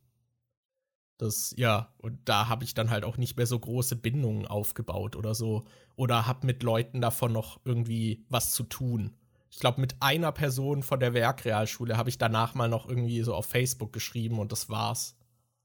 Ich weiß noch, dass ziemlich viel bei mir auch so gerade mit diesen Freundschaftsdynamiken und so so total verschwommen ist und dass ich es auch zeitlich nicht einordnen kann. Ich weiß halt noch, dass ich am Anfang der Gymnasiumszeit war ich richtig gut mit Kai befreundet und da war ich auch sehr sehr oft bei ihm und bin in der Pause immer mit ihm abgehangen und irgendwann später hatte er dann so so eine so eine Emo-Phase und dann so eine Phase, wo er plötzlich angefangen hat, sich an die coolen Kids anzupassen und dann plötzlich auch von seiner der war davor halt so richtig krass anti und hat immer so sein Hardrock-Zeug gehört und so und äh, hat so das Mainstream-Zeug irgendwie vereitelt. Und irgendwann, als er dann, glaube ich, angefangen hat, mit diesen Bandleuten an.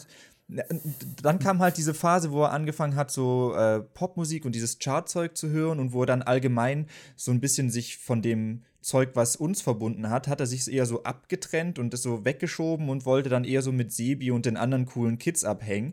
Und ich weiß, dass ich ihn dann, dass es da so eine Zeit gab, wo ich ihn halt dann so gar nicht leiden konnte. Und ich glaube, das war gerade so die Zeit, wo ich dann äh, mich mit dir angefreundet hatte und mehr mit dir abhing. Und da musste ich gerade dran denken, wie dann die Berlinfahrt kam. Und ähm, du bist nicht zur Berlinfahrt mitgegangen. Und ich bin dann zum, äh, zu unserem, das war, der war mein Philosophielehrer damals und der war, glaube ich, auch der Vertrauenslehrer oder so, oder der war irgendwie für die, Berlin, für die Berlinfahrt zuständig. Und dann habe ich zu dem gesagt, dass ich da auch nicht mitgehen möchte. Und er wollte wissen, warum. Und dann habe ich gesagt, ja, also ich mag nicht, es gibt nicht so viele Leute in der äh, Klasse oder in der, im Kurs, mit denen ich gut klarkomme. Ich hätte mich halt drauf gefreut, mit Jonas vielleicht durch Berlin zu gehen, aber der geht nicht mit. Deshalb ist es für mich auch relativ uninteressant. Und der hat das dann irgendwie so aufgefasst, dass ich außer dir keine Freunde hätte. Und als ich dann, und als ich dann das nächste Mal Philosophie hatte, hat er dann plötzlich so eine Gruppenarbeit gemacht und hat so gesagt, hey ihr, ihr könnt doch Daniel mit zu euch in die Gruppe nehmen. Und dann hat er so richtig versucht, mich irgendwie mit anderen zu verkuppeln, dass ich dann oh, ein bisschen so mehr Freunde finde. ja. Dabei hat er das einfach nur falsch verstanden. Aber wir waren da ja beide irgendwie so. Ich weiß, du warst ja auch nicht bei der Abi-Hütte dabei, oder? Äh, nein, also das kann man ja kurz aufbauen, wie ich in der Abi-Zeitung beschrieben werde. Da gibt es hinten so schöne, immer drei, drei Positionen, Abstimmung, wer, wer was ist, bestimmtes. Und ich bin halt top auf größter Pessimist. Ich bin dabei auf, hat mit Computer zu tun, da bist du sogar noch vor mir, Dani. Und oh, äh, ich bin auf allen Fotos, die so drauf zu sehen sind, wenn du so durch die Fotos scrollst, ähm, bin ich immer der, der Hauptsache Anti ist. Also wenn alle nach rechts gucken, gucke ich extra nach links. Wenn mhm. alle ihre Sonnenbrille absetzen fürs Foto, um zu lächeln, gucke ich böse und habe die Sonnenbrille auf.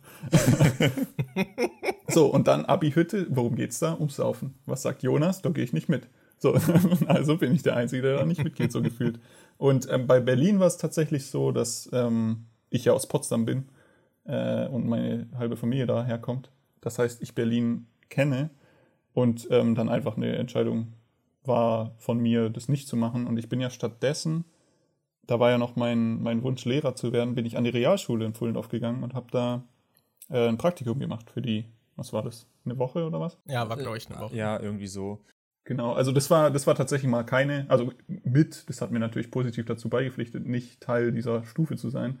Aber ähm, das war nicht der Hauptgrund, dass ich da Anti sein wollte, sondern ich kannte halt Berlin. Ich musste da nicht nochmal hin ich weiß halt, dass ich bei der, bei der Abi-Hütte war ich auch nicht dabei. Und das war dann nachher so ein bisschen doof, weil in der Abi-Hütte ja auch das ganze Zeug äh, organisiert wurde mit, wer ist für den Nikolaustag zuständig, weil man am Nikolaustag bei uns in der Schule immer so, äh, da haben sich Leute als Nikolaus verkleidet und als Engel und haben so ein Programm gemacht. Das wurde da halt äh, entschieden, wer in der Nikolausgruppe ist, wer in der Schülerzeitung, nee, Abi-Zeitung-Gruppe ist und so weiter und so fort.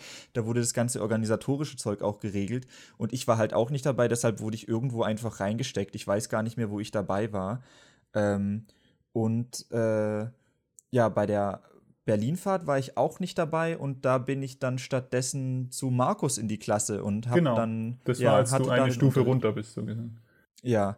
Und ich weiß auch noch, dass in der Berlinfahrt ist halt auch von ein, einer, der bei uns der bei mir in der Klasse war, mit dem war ich damals auch in der Grundschule, der hatte eine Zwillingsschwester und die hatte einen Unfall, während sie in, also die war nicht bei uns auf dem Gymnasium, die war auf der Realschule und als ihr Zwillingsbruder halt in Berlin war, hatte sie einen äh, Mofa-Unfall und ist dabei gestorben. Ich weiß noch, dass das halt damals ziemlich auch die Stimmung dann getrübt hat und er dann aus Berlin früher zurückfahren musste. Ähm, das ist eigentlich krass, wenn man so darüber nachdenkt, gerade wo du es auch nochmal erzählt hast mit dem Autounfall und wie viel da eigentlich passiert ist, weil es gab doch zum Beispiel auch diesen Motorradunfall, wo dann der besagte Mathelehrer dann diese tolle Kontroverse hatte und es gab doch auch so, ich kann mich noch daran erinnern, dass Con mal mit dem Fahrrad irgendwie den Berg runtergefahren ist und irgend so ein Autofahrer die Tür aufgemacht hat und dann ist Con doch gegen die Tür geknallt und musste äh, auch irgendwie, ich weiß nicht, ob er sich was gebrochen hat oder so. Aber das ist eigentlich voll krass. Ich glaube, er war in Ordnung, ist. aber sein Fahrrad war, glaube ich, komplett verbogen und geschrottet. Ah. Ja, ich glaube, er hatte ich ziemlich glaub, Glück sogar. Er ist da ziemlich ja. glimpflich rausgekommen. Aber er ist halt, glaube ich, auch noch freihändig oder so den Berg runter, ne? Irgendwie so. Es war die Schule lag am Berg und die Straße direkt vor der Schule war einfach der Parkplatz für alle Autos. Ähm, und er ist da halt runtergeheizt so und äh, einer hat nicht geguckt und hat die Tür aufgemacht. Und ich meine, in voller Fahrt gegen eine offene Autotür zu fahren, die nicht weiter klappt als offen.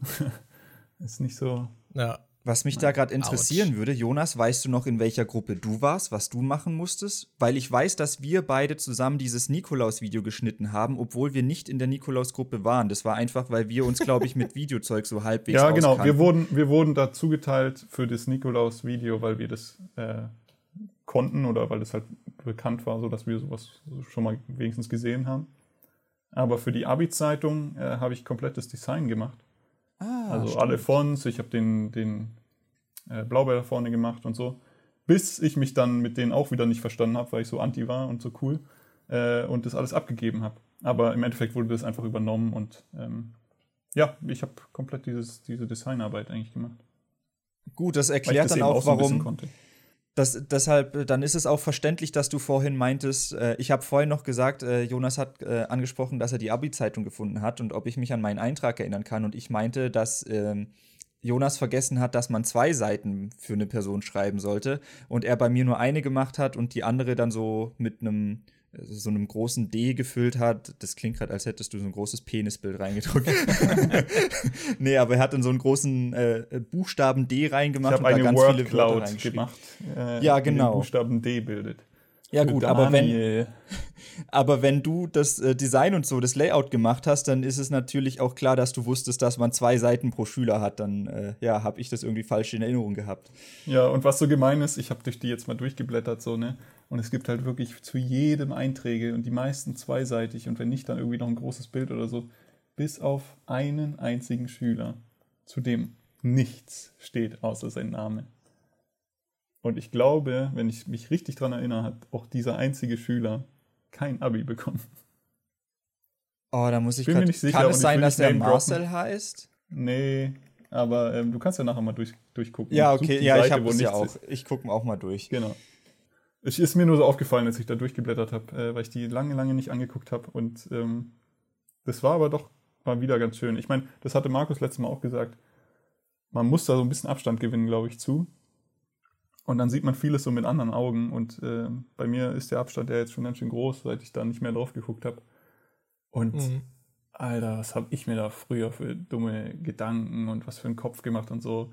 Jetzt denkt man so, äh, hey, man hat so andere Probleme. So. Eigentlich, eigentlich schade, dass man sich da so viel selber verbaut hat. Ja.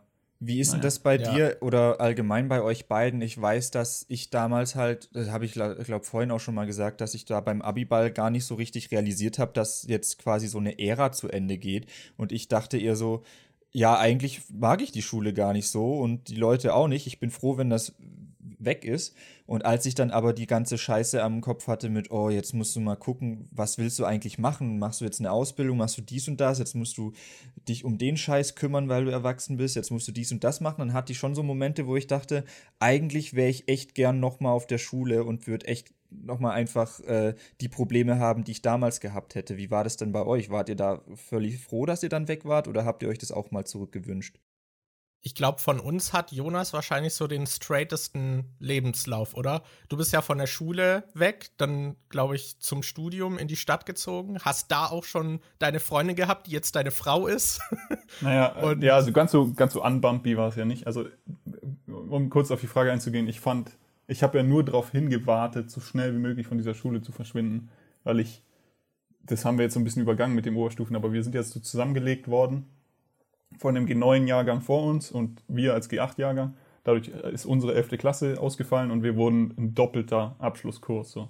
Und dadurch haben sich die Klassen extrem gemixt und ich kam mit so niemandem richtig klar. Und ähm, ich kannte eben meine jetzige Frau schon. Die war eine Klasse über uns, eine Stufe über uns. Also nein, sie war zwei Stufen über uns, aber damit eben ein Jahr vor mir fertig. Und die war dann schon in der nächstgrößeren Stadt an der Uni. Und ähm, ich war da auch ganz oft so während der Oberstufenzeit und wollte dann nur noch da so ne, wegziehen, Hauptsache weg. Und bei meinen Eltern war es klar, so, sobald ich Abi habe, sind die auch weg, dann ziehen die nach Norddeutschland. Und das heißt, ich habe nur die Tage gezählt, bis dann endlich dieser Abi-Ball ist. Äh, und dann war es, ja, dann war es wirklich so, ich habe angefangen zu studieren, habe anderthalb Jahre studiert, habe es abgebrochen, habe was anderes studiert und das habe ich dann sogar durchgezogen. Ähm, habe einen Master angefangen, habe den abgebrochen, habe einen anderen Master angefangen und jetzt bin ich gerade dabei, meine Masterthesis zu schreiben. Und ja, ich habe auch die Freundin von damals geheiratet. Was ich so krass finde, ist, dass so im ganzen Freundeskreis voll viele halt studiert haben und ich glaube, fast jeder hat sein Studium nochmal gewechselt oder abgebrochen. Ja, dieses ganze so, G8-Ding hat, hat, genau das Gegenteil bewirkt. Alle waren viel zu früh fertig, hatten keine Ahnung, was sie machen wollen. Oder haben irgendwas angefangen, hatten kein FSJ, mussten kein Zivi machen vor allem haben nichts irgendwie gelernt, fangen an, irgendwas zu studieren, einfach nur damit man studiert und brechen natürlich ab, weil es natürlich nicht bei der ersten, beim ersten irgendwas wählen hinhaut. Aber das stimmt auch nicht so ganz. Es gibt auch genug in unserer Stufe, die schon immer den Wunsch hatten, weiß nicht, Beruf X zu machen, genau das studiert haben, ihren drei Jahre Bachelor gemacht haben und jetzt glückliche äh, Leben führen. Da können wir ja auch ja, noch mal. Ich habe das halt so so krass im Freundeskreis beobachtet, dass fast alle irgendwie dann noch mal so halt umgerudert sind. Irgendwie, das fand ich sehr lustig. Aber das hat man dann bei euch ja auch noch viel stärker gemerkt, ne? In, also dass dann diese Jahrgänge gemischt waren und ich glaube, bei Englisch hat man so deutlich gemerkt, dass die anderen halt dieses Jahr mehr hatten. Und wir waren ja auch noch der erste G8-Jahrgang, wo es dann halt auch noch so war, dass wir nicht mal die angepassten Bücher oder sowas hatten. Was halt noch absurder ist. Genau, ja. das wollte ich gerade noch ansprechen, dass äh, wir eigentlich können wir ja noch darauf eingehen, auf dieses ganze G8, G9-Zeug. Ich weiß auch gar nicht, ob das einer von euch jetzt schon erklärt hat, was genau das heißt mit G8 und G9 oder soll ich das noch? Nee, kannst du, kannst du ja mal kurz machen. Ja, also im Prinzip war es so, dass man äh, neun Jahre auf dem Gymnasium war, also neun äh, Klassenstufen da hatte und äh, nach der neunten hatte man dann sein Abitur gemacht. Und die haben das dann aber gekürzt. Ich weiß nicht, in welchen Bundesländern das überall war oder ob das in allen war, aber bei uns in Baden-Württemberg war es auf jeden Fall so, dass es dann G8 gab, wo dann der ganze Stoff auf acht Jahre gepresst werden sollte und man dann nach acht Jahren fertig ist. Und wir hier, wir drei, waren im allerersten Jahrgang, der dieses G8-System hatte. Und als wir in die Oberstufe kamen, wurden wir dann äh, gemischt mit einer G9-Klasse, weil äh, es da ja eine Überschneidung gibt und man dann, äh, ja, dann waren wir halt mit denen gemischt und da hat man dann teilweise sehr deutlich gemerkt, dass die halt ein Jahr länger Unterricht hatten als wir, weil die in manchen Fächern deutlich besser waren und äh, ich glaube, ich weiß gar nicht, ob sich das auch auf die Prüfung ausgewirkt hat. Ich weiß da auf jeden Fall, dass es damals solche Theorien gab, dass die Abi-Prüfungen in unserem Jahrgang dann äh, um einiges leichter sind als davor, weil die äh, Regierung sich dann nicht eingestehen will, dass das äh, System irgendwie scheiße ist, weil das wäre ja irgendwie blöd, wenn man dann sieht, oh, die ganzen G9-Schüler haben richtig gute Noten und die ganzen G8-Schüler haben richtig schlechte Noten beim Abschluss. Aber ich weiß nicht, ob das dann wirklich so war, dass unser Abi leichter war. Aber ja, das war halt so das, der, das, was bei uns so besonders war, dass wir gemischt wurden mit denen, die ein Jahr länger Unterricht hatten. Ja, und es war halt insgesamt einfach ein großes Ausprobieren und das hat man halt an jeder Schraube gemerkt. So. Also alle Lehrer waren voll überfordert damit, dass die so verschiedene Niveaus haben. Alle Schüler waren natürlich extrem überfordert, weil du hattest halt irgendwie 15, 16 Jahre alte und 17, 18 Jahre alte, die jetzt zusammen in der Klasse sitzen und über, weiß ich nicht, Liebesgedichte oder so philosophieren. Und dann die einen halt, die extrem reif sind schon und die anderen, die noch irgendwie so gerade so, ja, die haben ja gerade aus der zweiten, zehnten Klasse gestolpert und wissen noch so überhaupt nicht, wo sie hingucken. Und das gleiche in Mathe. Die einen hatten halt einfach ein Jahr länger Mathe. Und wenn du ein Jahr länger Schulmathe hast, äh, dann hast du eine andere Sicht auf irgendwie Integrale und keine Ahnung was. Und ähm, ja, gerade bei diesen, bei diesen Le Lernfächern, da hast du gemerkt, dass dieses Jahr fehlt. Ja, und ich weiß auch, dass es, wie Markus schon meinte, in Englisch auch aufgefallen ist, weil das halt auch ein Fach ist, was richtig viel mit Übungen zusammenhängt und das, wo du dann auch erst so ein Gefühl dafür entwickeln musst.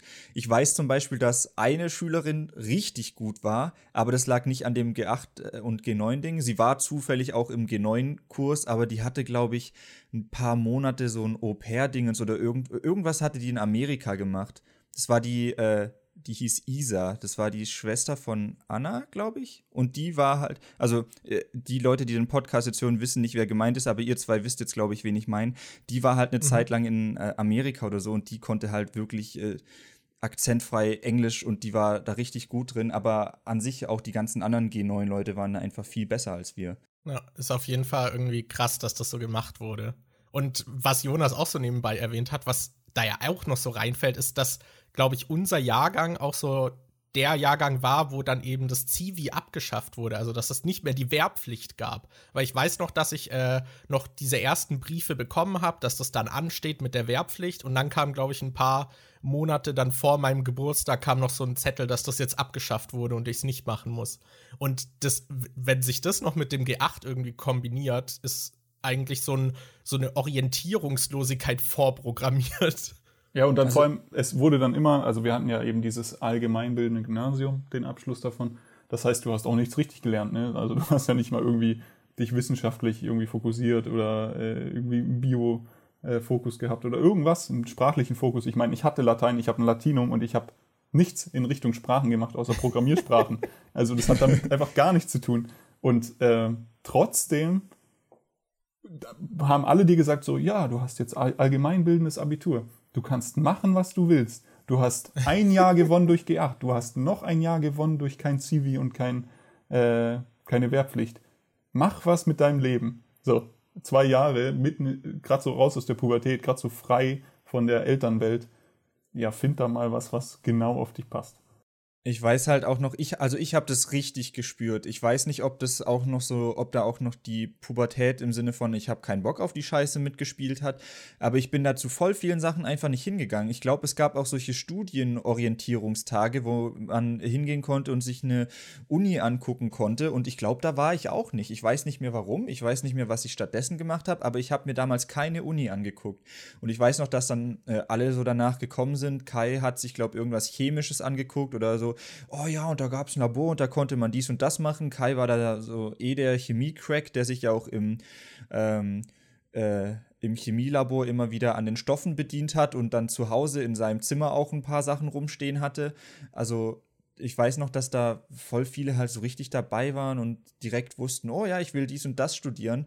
Wie man jetzt halt gesehen hat, haben viele das dann auch wieder abgebrochen, aber ich hatte da einfach überhaupt keine Ahnung, was ich machen will. Ich wusste auch überhaupt nicht, was es da für Möglichkeiten gibt, was ich da, ich weiß nicht, ob das auch noch ein bisschen mit der ländlichen Gegend zusammenhing, weil ich habe damals halt äh, in dem Alter nicht dran gedacht, oh klar, ich könnte ja einfach auch von zu Hause wegziehen und woanders was machen, weil bei mir, das war dann bei mir halt im Prinzip das Problem, dass ich dann die Jahre direkt nach dem Gymnasium versucht habe, äh, irgendwas in der Gegend zu finden, was mir vielleicht Spaß macht und habe dann in einer Schreinerei ja. gearbeitet, habe dann in einem Kindergarten gearbeitet und so, weil es im Medienbereich einfach bei uns nichts gab, wo ich irgendwie hätte hingehen können. Und ich habe das halt total gespürt, dass ich keine Ahnung habe, was ich machen will, was, was man überhaupt machen kann. Das war so mein größtes Problem, glaube ich. Ja, und meiner Meinung nach ja. fängt es auch schon direkt nach der 10. Klasse an oder so Ende 10. Klasse. Weil im Endeffekt entscheidest du dich ja, ob du weitermachst, ob du die Oberstufe machst oder ob du abgehst mit einem Realschulabschluss und eben eine Ausbildung oder sowas anfängst. Und für mich hat sich diese Frage nie gestellt, weil von meinem Elternhaus immer es hieß, ja, okay, du machst halt Abitur und kannst dann potenziell studieren gehen und so. Nie, es ging nie in die Richtung, das musst du machen oder das sollst du machen, sondern immer, das gibt dir ja nur Möglichkeiten. Aber ich weiß noch, als diese Entscheidung kam und als zum Beispiel Andreas, über den ihr ja auch gesprochen habt, oder Tobi, entschieden haben, sie gehen ab und machen eine Ausbildung, weil Schule für die nichts mehr ist, sondern die jetzt in die Arbeitswelt wollen, dass ich da saß und mein, meine faule Ausweichlösung war, ja, machst halt weiter.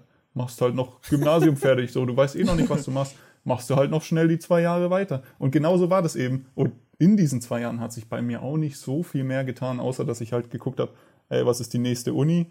Was kann man da machen? Ah, Lehramt. Ah ja, habe ich Bock drauf. So mache ich eh ganz gern so mit, mit Gruppenarbeiten oder ähm, ich habe ja in der Oberstufe sogar ähm, so eine so eine Mentorstelle eingenommen und mit Kindern Fotografie gemacht und so. Also das hat mir ja auch Spaß gemacht und gelegen, aber es war halt so der einfachste Schritt. So. Und genau das war aber schon nach der 10. Klasse. Da habe ich mich nicht groß damit befasst. Was könnte ich dann? Könnte ich Schreiner werden oder so? Hätte ich total Bock drauf. Oder Koch oder so. Hätte ich extrem Lust drauf jetzt im Nachhinein. Aber in der 10. Klasse habe ich über ganz andere Dinge nachgedacht. Über Alkohol und Frauen. Ja, total. ja, so kennt man Jonas. genau. oh Mann. Ja, also für mich war es dann ja auch nochmal irgendwie auch halt sehr weird, weil ich dann noch so diese Belastung durchs Elternhaus hatte, so, ja, du musst noch arbeiten und was machst du jetzt? Und dass ich dann ja quasi aus dem System so rausgefallen bin erstmal und so eigentlich so verschissen hatte. und das, da war ich halt auch nicht drauf vorbereitet, weil ich, das habe ich glaube ich nicht so genau erzählt im letzten Podcast, aber dass ich in der 10. Klasse sitzen geblieben bin, war halt auch sehr knapp. Also da war es halt so, dass Latein irgendwie, da war es bei uns so, dass wir so wöchentliche Tests geschrieben doch, doch, haben. Das hast du erzählt, genau.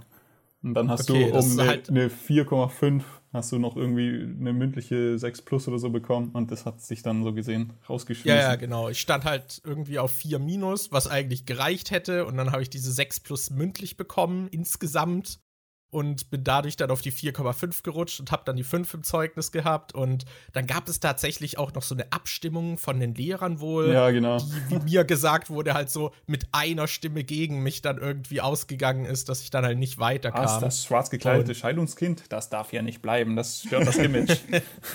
das hat nichts an unserer Eliteschule verloren. Ja. Äh, da muss ich auch immer lachen beim Gedanken Eliteschule, gerade wenn man sich mal anguckt, was für Leute, also die man so miterlebt hat in seinen Stufen, Stufen dann wirklich auch das Abi geschafft haben, ne? Ja, ey, das ist schlimm. Es ist, das meinte ich vorhin ja auch so ein bisschen. Also es ist ganz, ganz schlimm, wenn man da selber drin gesteckt hat und so ein bisschen sieht, was da abging. Weil ich glaube eben von außen, ähm, da siehst du halt die Wohlgekleideten am Abiball, aber da siehst du nicht das Vorher und das Nachher. Und ähm, von den Lehrern sehen das ein paar, also gerade der erwähnte äh, Englisch- und Informatiklehrer, ähm, der hat das ganz einfach durchschaut, aber eben es gibt auch genug, die sich davon blenden lassen und eine Schulleitung, die ist natürlich immer daran interessiert, dass das alles so ganz wohlwollend und toll ist. Und das Schlimme ist ja, ich glaube, in der Stadt ist es, ist es gang und gäbe und fällt es nicht so auf. Aber in so einem dörflichen Umfeld, da werden diese Leute dann eben da auch der Sparkassenvorsitzende und sind hier noch im Musikverein verstrickt. Und also die Hälfte von den Leuten, die in diesem Umfeld da sind, sind ja da auch geblieben. Ähm, ich, und das wird halt einfach so weitergehen. So, ne? Ich finde es richtig witzig, dass du das gerade gesagt hast, weil einer, der bei uns in der Klasse war, halt wirklich dann für die Sparkasse in Hertwang zuständig war. Und jedes Mal, wenn ich mich beim Online-Banking eingeloggt habe, war dann ein Bild von ihm da und sein Name stand da und äh, so, ja, schreib ihm, äh, schreib ihm doch, wenn du irgendein Problem hast. Und ich dachte halt so, äh, und ich kannte den halt noch aus der Schule und ich weiß, wie scheiße der damals war und äh, ich hätte dem niemals zugetraut, dass der so einen Job macht. und das war für mich immer richtig komisch, mich dann da online einzuloggen und dem sein Gesicht zu sehen und zu wissen, ja, der macht jetzt diesen Job. Der weiß genau, was du auf dem Kontostand hast. Ja. Ja, also für mich war das dann halt auch so eine komische Phase, weil ich dann so aus diesem System raus war und dann musste ich erstmal gucken, dass ich irgendwo noch Halt finde und gleichzeitig war es so, dass halt mein Freundeskreis halt an der Schule war, was ja auch davor schon durch das Sitzenbleiben so ein bisschen äh, losgelöst wurde, dass ich halt nicht mehr so im Alltag von allen verankert war und dann nachher halt nicht mal mehr an der Schule und dadurch ist man dann halt eher so, so dieser Typ, der am Wegesrand irgendwie so steht und mal winkt. Und halt nicht irgendwie so fest in den Alltag integriert. Deswegen war es halt alles so ein bisschen losgelöster und ich hatte dann nicht so krassen Halt. Und ja, letztendlich bin ich dann ja auch weggezogen, weil mich auch nicht so viel gehalten hat. Aber wenn man jetzt so zurückblickt, ich habe schon noch jetzt einige Kontakte von damals aus dem Freundeskreis. Das jetzt sind keine Kontakte, mit denen ich täglich schreibe oder so, aber hin und wieder mal. Ich finde es. Ähm, ich finde es auch, ja. ich weiß nicht, wie das bei euch beiden ist. Also bei Markus, bei dir weiß ich, dass du nicht so krass viel auf Social Media unterwegs bist, außer du, du, benutzt halt viel Twitter. Aber bei mir ist es zumindest so, dass ich halt auch relativ viel auf Instagram mache und unterwegs bin.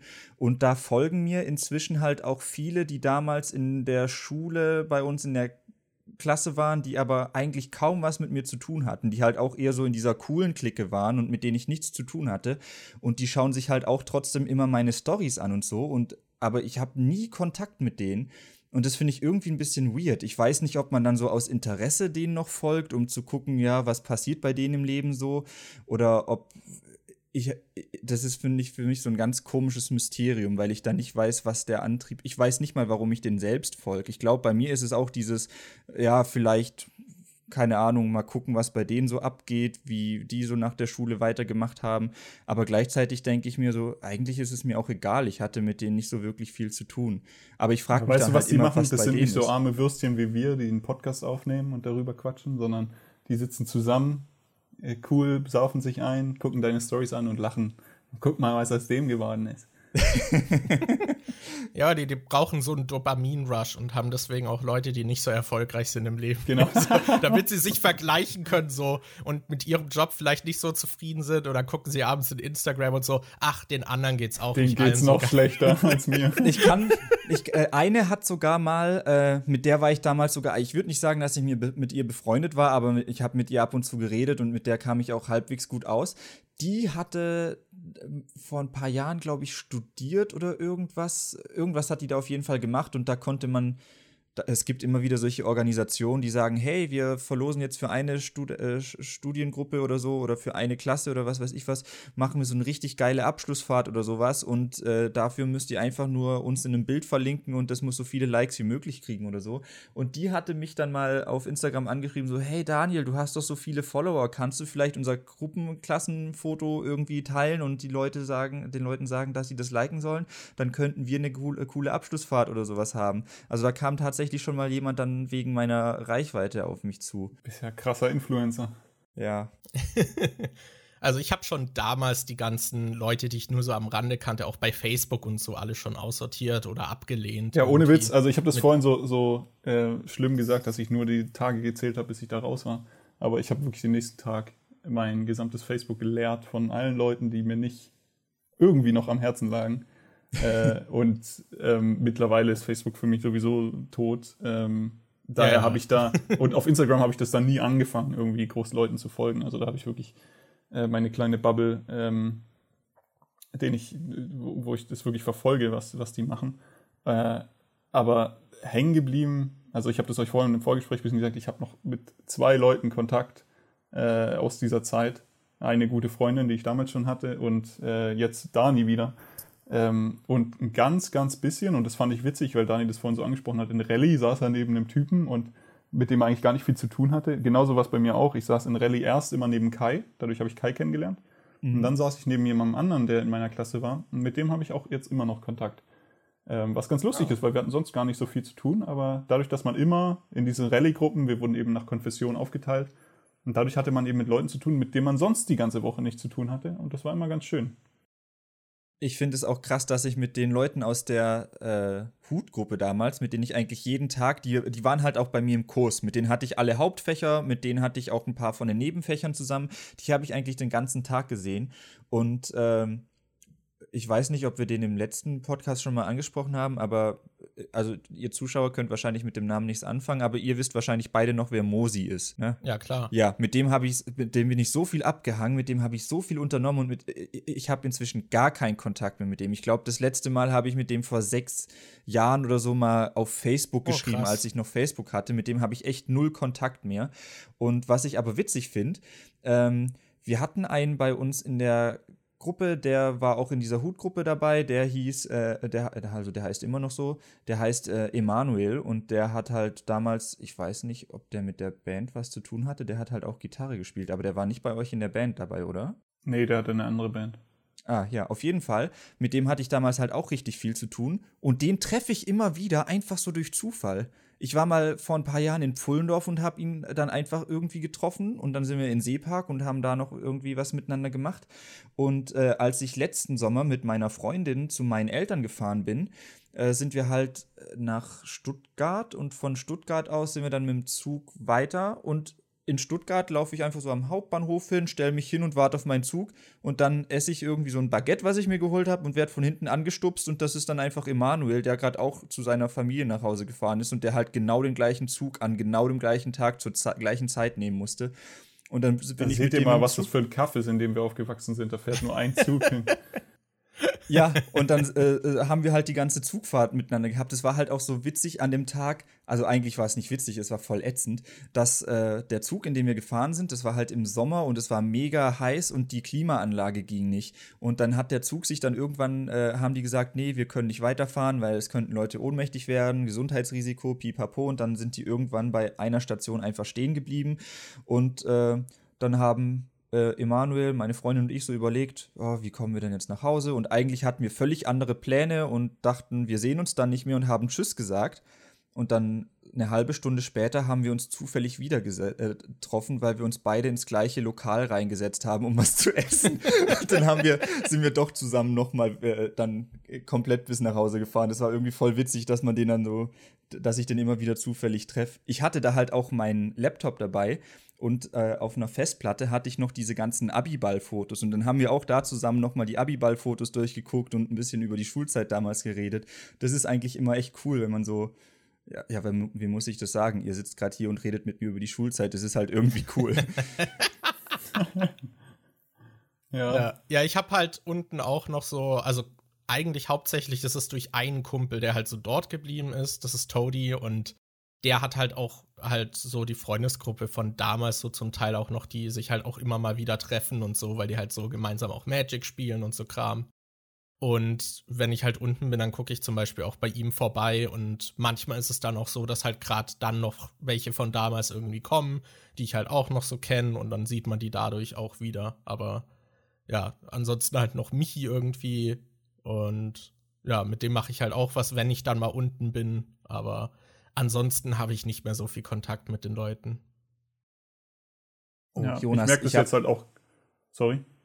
Ich, ich habe eine Frage an dich, aber du kannst, wenn das, wenn du das jetzt auch noch kannst, auch noch Ja, ich dachte, das, das passt noch zu dem, dem Freundesthema und ob man noch Leute kennt. Ich merke das jetzt halt vom Studium. Ich habe ja äh, vom Bachelor zum Master meine Uni gewechselt und zu den ganzen Leuten, mit denen ich den ganzen Bachelor durchgestanden habe und Lerngruppen hatte und mich wirklich fast jeden Abend getroffen habe, äh, da habe ich auch nur noch mit einem ganz sporadisch Kontakt. Was extrem schade ist, aber was einfach ähm, ganz normaler Prozess, glaube ich, ist, so für Leute wie uns, die nicht so die extrem äh, äh, freundesbehafteten Menschen sind, weiß ich nicht, wie man sowas nennt. Aber ähm, ja, eben so dieses, dieses krasse, dass man sich noch so kennt und immer wieder zusammenkommt und eben dieses an Weihnachten trifft man sich noch mit seinen alten guten Kumpels. Ähm, und das habe ich ja insofern auch nicht mehr, weil ich eben auch keine Familie mehr da habe in Süddeutschland, außer jetzt eben die mhm. angeheiratete Familie. Und ähm, ja. was ich aber noch habe, sind Freunde aus höheren Stufen zum Beispiel. Also gerade jetzt über meine Frau kenne ich halt noch andere Leute, die auch an der gleichen Schule waren, mit denen man genauso über die Schulzeit reden kann wie jetzt mit euch. Nicht ganz so detailliert und nicht ganz so, so intim, aber vielmehr auch so dieses Erleben von Lehrern und Erleben von dieser, von diesem kleinen Kosmos, den man da erlebt hat. Und das ist also so witzig, weil das ja irgendwie jeder immer gleich hatte und meine Schwester war ja auch auf der gleichen Schule und so. Und das ist total lustig, weil man in ganz verschiedenen Stufen war. Und früher waren die so, da waren die drei Jahre älter als du und du hast mit denen, die hast du ja nicht schief angeguckt, ne? Du hattest ganz früher noch Angst ja. vor denen, weil die so alt waren und irgendwann waren die die coolen und dann waren sie halt weg von der Schule und dann hast du diese Position eingenommen. Und jetzt im Nachhinein komme ich mega gut mit denen klar und bin halt mit denen befreundet und so. Ich habe viel mehr Freunde oder Bekannte aus den obereren Stufen als aus unserer eigenen Stufe, obwohl wir ein Doppeljahrgang waren und eine Riesenstufe waren. Ähm, ist ganz lustig eigentlich. So, jetzt darfst du dann. Ja. Okay, jetzt, jetzt, muss ich, jetzt muss ich mich konzentrieren, weil gerade zu dem, was du gesagt hast, ist mir auch noch was eingefallen, was ich dann nachher auch noch ansprechen muss. Ich hoffe, ich vergesse es nicht wieder. Ich stelle jetzt erstmal meine Frage von vorhin. Und zwar habe ich äh, vorher darüber nachgedacht, wie das dann beim Abiball war. Weil ich weiß ja, dass man da in Paaren reinlaufen sollte. Und ich war mir nicht mehr sicher, bin ich mit dir reingelaufen oder wie, wie waren das? Ich weiß nämlich, ich kann mich nicht dran erinnern, mit, ich weiß noch, dass es so, glaub, Sechsergruppen gab, die dann sich ein Lied aussuchen konnten, das lief. Und ich glaube, wir waren so in der Gruppe mit Emanuel und seiner Freundin und Anna war, glaube ich, auch bei uns in der Gruppe und wir hatten von Korn dieses Y'all Wanna Single, was dann irgendwie genau. lief. So, daran kann ich mich, say, fuck that. Ja, genau. Und die haben. Genau, und die haben ja dann bei der Probe haben die die ganze Zeit dieses Lied von Anfang an gespielt, aber als es dann beim Abiball tatsächlich war, haben sie diese Stelle, wo dieses Fuck kam, rausgeschnitten. Da haben sie dann irgendwie das Intro übersprungen oder so, weil sie nicht Fuck in dem äh, beim ja, Abiball sie Angst hatten vor den Lehrern. Ja. Ja, ja, auf jeden Fall. Wow. Äh, ich, ich weiß noch, ich kann mich noch ganz genau daran erinnern, dass ich damals so unbeliebt, äh, nicht unbeliebt, aber so unbekannt war, ähm, dass der bei der Probe, das war, glaube ich, Joel, der dann so die ja, Paare angesprochen hat, wer rauskommt. Der wusste von jedem fucking Schüler aus der, äh, aus, dem, aus der Stufe, wusste er den Namen. Und dann hat er aber mich so angeguckt und er wusste einfach nicht, wie ich heiße. Und musste ja, dann so auf den Zettel nachgucken. Ja. Das Schlimme ja, war das halt weiß auch, ich noch. Aber da sind wir, da sind wir als Paar reingelaufen und das Schöne war ja, dass wir auch diese Krawatten hatten, die ich extra ja, noch bestellt hatte. Die habe ich immer noch. Ja, ich habe die auch noch. Äh, wir die hatten solche, solche 8-Bit-Krawatten und ich habe so eine blaue 8-Bit-Krawatte und du hattest, glaube ich, die rote. Genau. Da gibt es, glaube ich, auch. Da weiß Foto. ich noch, die wolltest du nicht tragen. Äh, da hast du schon fast gesagt, die nimmst du nicht. Und dann hatten wir die doch und jetzt gibt es vom Abiball ein Foto von uns, wo wir beide so eine coole 8-Bit-Krawatte haben. Ja, und zu Joel. Aber da ging es gerade so los, also für alle Gaming-Interessierten, ähm, da ging so dieser 8-Bit-Indie-Trend gerade so los. Und irgendwie, ich weiß nicht, obwohl wir in Deutschland gewohnt haben, haben wir davon ziemlich früh mitbekommen. Äh, mhm. Obwohl hier ja immer alles erst ein paar Jahre später auftrifft. Aber wir waren da ganz schön up to date, ey. Wir, wir waren da schon ja. im 8-Bit. Wir waren die coolen. Ja, Mann. am Zahn der Zeit. Ich weiß noch, wie unangenehm das auch mit Joel war. Der war, glaube ich, ich weiß nicht, war der sogar Schülersprecher oder so? Der war auf jeden Fall einer von diesen hohen Tieren in dem coolen Freundeskreise da, bei den äh, coolen Leuten. Der war, der war Hipster, bevor es Hipster überhaupt gab. Ja, halt wirklich. Eigentlich. Der ist davor auch mit so äh, Sidecut und was weiß ich was rumgelaufen. Und das ja. war, bevor das halt der Trend war. Und ja. was, was halt da noch so unangenehm war, ist, ähm, ich hatte da irgendwie so eine musste da zu irgendeiner Untersuchung zum Urologen und sein Vater ist halt der Urologe gewesen. Und das, das war halt so weird, weil ich dann bei dem im, äh, halt in der Praxis lag und der tastet mir die Prostata ab und währenddessen hat er so Smalltalk mit mir so, ah, du bist doch bei ja, Joel in der Klasse und hast doch Physik. Genau. Das, das, war halt so fucking komisch. Oh Gott. Ja, ja, ich, ich habe dann immer versucht, Joel so ein bisschen zu meiden, weil ich auch nicht wusste, worüber sein Vater dann mit ihm so redet. So, ah ja, Daniels Prostata sieht übrigens in Ordnung aus. das war ein bisschen weird. Boah. Aber du wolltest mir irgendeine Frage stellen, oder? Ja, das war, das war die Frage, ob, äh, ob wir zusammen da reingelaufen sind, weil ja, ich ja, mich nicht mehr erinnern natürlich. ganz sicher war. Gut, aber dann mach, äh, ergibt es auch. Ah. Dann ergibt es auch mehr Sinn mit den äh, Krawatten, dass wir da mit passender Krawatte reingelaufen ja, sind. Ja, gut. Dann jetzt das andere, was mir gerade noch eingefallen ist. Äh, da warst du auch dabei, Markus. Wir haben doch neulich, ich weiß gar nicht mehr warum, haben wir das mit Falco, unserem Mitbewohner, geguckt? Wir haben auf jeden Fall äh, unseren Weihnachtsfilm noch, unseren Nikolausfilm von damals angeguckt, den wir beide geschnitten haben. Also, Ach so, ja. Und dann haben wir so. Das gibt's irgendwie manchmal bei so Social Gatherings. Ist es irgendwie, dass Daniel dann seine, der hat irgendwie alles noch gebunkert an Fotos und Videos, was er jemals gemacht hat. Das ist richtig krass. Ich habe das alles verloren. ich, hab, ich wollte es vorhin noch sagen, als du gesagt hast, du hast die Abi-Ball-Fotos noch. Die habe ich nicht. Die hätte ich gern. Ja, kann ich. Ich habe auch.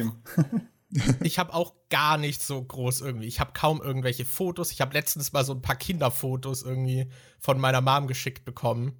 Äh, kleine Anekdote, auf einem zeige ich irgendwie selbstbewusst meinen Penis. äh, das fand ich sehr lustig. Okay. da schaue ich so, so schaue ich so strahlend so in die Kamera, hab glaube ich, äh, zieh so die Hose runter und lächel einfach nur. Und meine Mom dachte sich so, boah, da muss man jetzt einen Schnaps So ein süßes Kind. ähm, Nee, jetzt habe ich gerade meinen Faden wir haben dich, verloren. Wir haben dich voll ja. unterbrochen, ja. Naja, ich habe auf jeden Fall auch kaum noch was von diesem Zeug. Aber Daniel hat halt so irgendwie alles doch gebunkert und manchmal geht er so durch, wenn irgendwie neue Leute oder auch halt irgendwelche Bekannten da sind. Und dann zeigt man so ein bisschen, was man irgendwie so über die Jahre gemacht hat. Ja, genau. Ja, aber Nikolaus-Film, genau, den habt ihr geguckt. Den haben wir geguckt und dann ähm, habe ich, äh, ist mir eingefallen, dass ich glaube, der Jahrgang vor uns oder so, die hatten so einen richtig krass aufwendigen Fi ähm, Nikolaus-Film mit so Special Effects, wo dann irgendwie unten dieser Kunstraum explodiert ist oder so. Die hatten halt Explosionen und so ein Zeug drin und dachte ich so, boah, vielleicht haben die den auf YouTube. Und dann habe ich halt nach Staufer Gymnasium gesucht und Nikolaus-Film und so und habe gesehen, dass ähm, halt äh, Schüler, die nach uns Abi gemacht haben, dass äh, es quasi neuere Nikolaus-Filme auf YouTube gibt, die halt an der Schule gedreht wurden, aber als wir schon weg waren. Und das fand ich dann total interessant, diese Videos anzugucken und zu sehen, wie sich teilweise Sachen geändert haben oder ob man irgendwelche Schüler noch wiedererkennt, weil man die halt noch äh, gesehen hat, als sie kleiner waren oder so, oder ob Lehrer drin vorkommen. Und da war halt tatsächlich ein Film, der war halt auch halbwegs aufwendig produziert mit irgendwie Zauberstäben und so After Effects Zeug mit so Harry Potter Effekten, wo die sich Blitze zuschießen oder glaub auch Laserschwerter oder sowas und das fand ich total interessant dann einfach noch zu gucken, was andere Leute an unserer Schule gemacht haben, nachdem wir da weggegangen sind.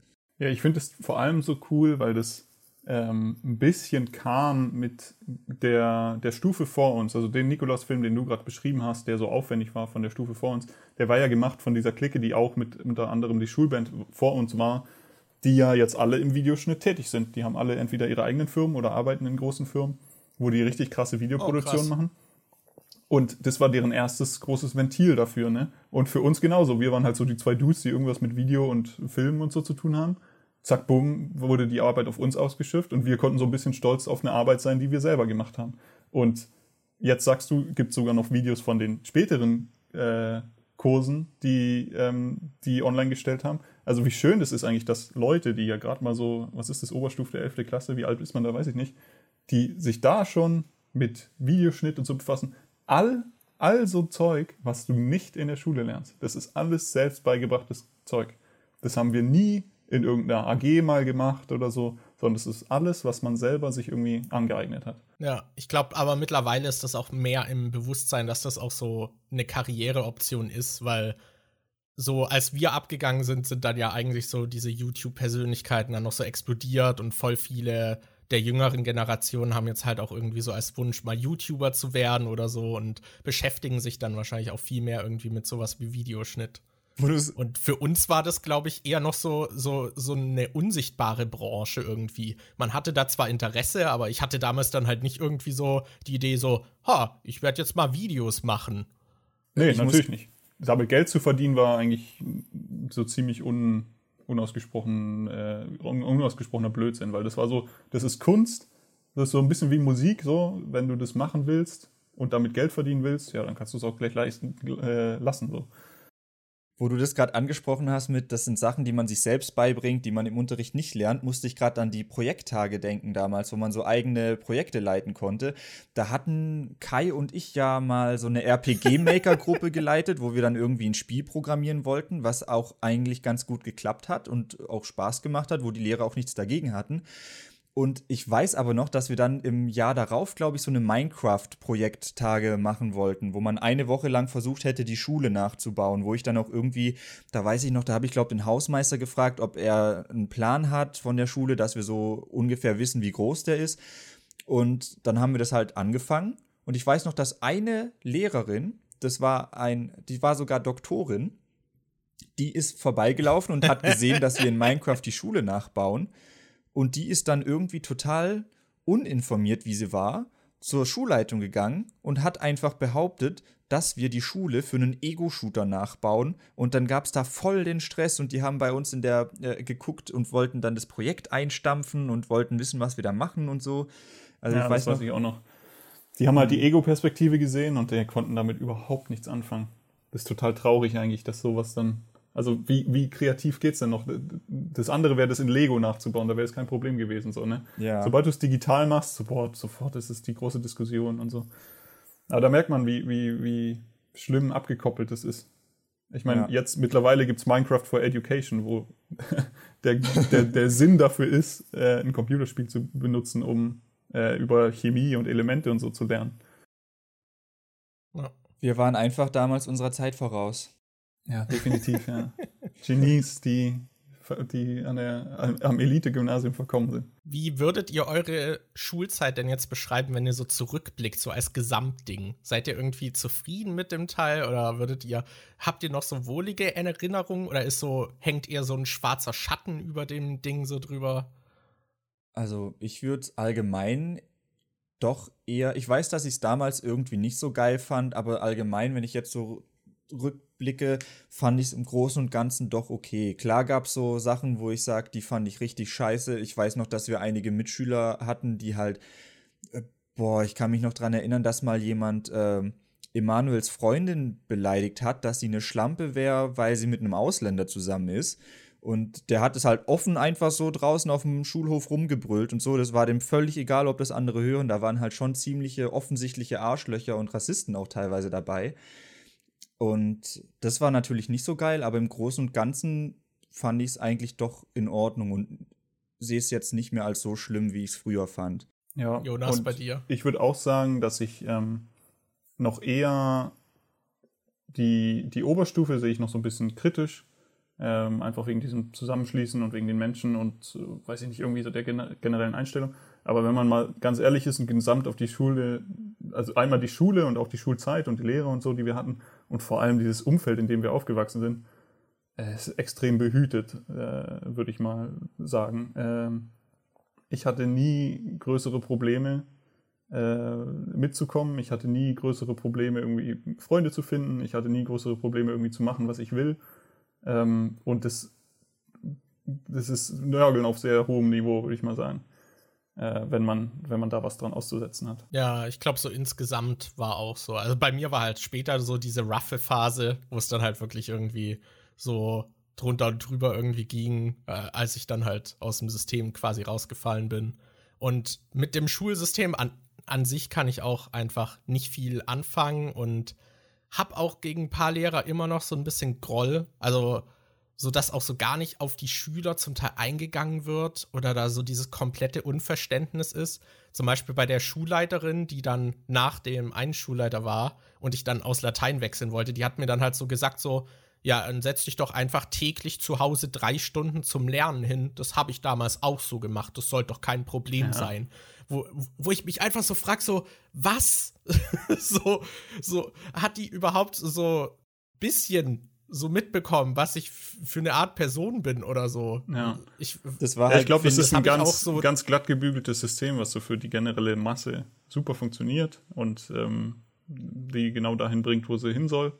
aber was eben in ja. ganz vielen Einzelfällen, also äh, wir hatten ja auch ein ganz anderes Extrembeispiel von einem Hochbegabten, den habt ihr letztes Mal auch kurz angesprochen, der zutiefst gemobbt wurde und äh, ja von der Schule so gesehen runtergemobbt wurde, ähm, der da einfach fehl am Platz war. Der war zu gut für dieses ganze generelle System und der war zu schlau für die Lehrer, die haben ihn nicht verstanden, die Schüler haben ihn nicht verstanden und im Endeffekt war es gut, dass er da weg war, aber damit konnte das System eben nicht umgehen. Ja, so einen hatte ich auch in der Grundschule, der halt irgendwie da, also der halt auch offensichtlich ADHS hat, wie ich halt auch, und im System so gar nicht funktioniert hat und eigentlich immer Einser hatte, aber im Unterricht die ganze Zeit rumgebrüllt hat, rumgelaufen ist und so und der dann halt nachher auch aus der Klasse genommen wurde. Äh, ja, ist schade, dass halt irgendwie so viel da untergeht, dann in den Einzelfällen und also ich hatte halt vor allem das Gefühl, dass bei uns an der Schule auch, wie Jonas schon erwähnt hatte, dass man nicht wirklich die Wahl hatte, so sich groß zu spezialisieren, weil wir eben dieses allgemeinbildende Gymnasium hatten.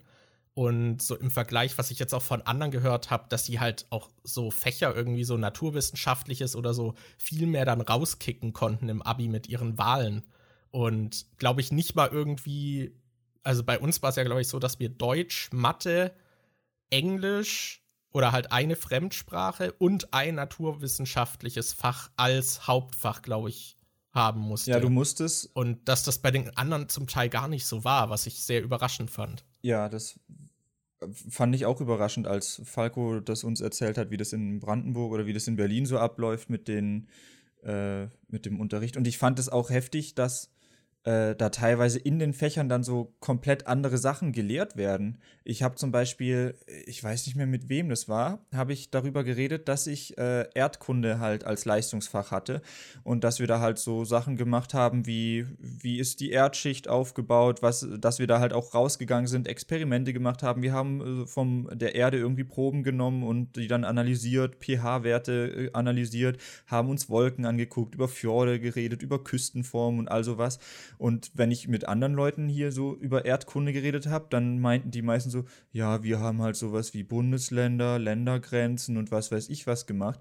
Und wir hatten voll den Rundumschlag und haben auch voll viel praktisches Zeug gemacht, was dir auch so an sich mal äh, eigentlich im Alltag so gut zu wissen ist, wie zum Beispiel, dass ähm, tagsüber ist der Boden total heiß und der See braucht eine Weile, bis er sich aufwärmt und nachts ist es dann so, dass der Boden schnell auskühlt, aber der See noch total warm sein kann, weil der die Wärme besser speichert, weshalb du auch abends mal in den See hüpfen kannst und der ist dann vielleicht trotzdem noch warm. Und sowas haben andere dann in anderen Bundesländern in Erdkunde einfach nicht gemacht. Ich finde, da hatten wir eigentlich mit unserer Schule noch relativ Glück, dass wir da auch, äh, auch gerade wenn ich äh, bei uns bei der schulischen Ausbildung, die wir jetzt gemacht haben, da war es halt so, dass wir auch in Physik zum Beispiel keine Experimente machen konnten, weil die Schule einfach keine Räume dafür hatte. Und wir beim Gymnasium hatten ja extra ein Physikpraktikumraum, wir hatten ein Biologiepraktikum, wir hatten dann so ein großes Labor, wo man Shit machen konnte. Wir hatten für alles konnten wir irgendwelche Experimente machen. Eigentlich war das voll die gute Schule, um irgendwelche Sachen zu lernen und auch mal äh, veranschaulichen, äh, was man da halt eigentlich gerade macht.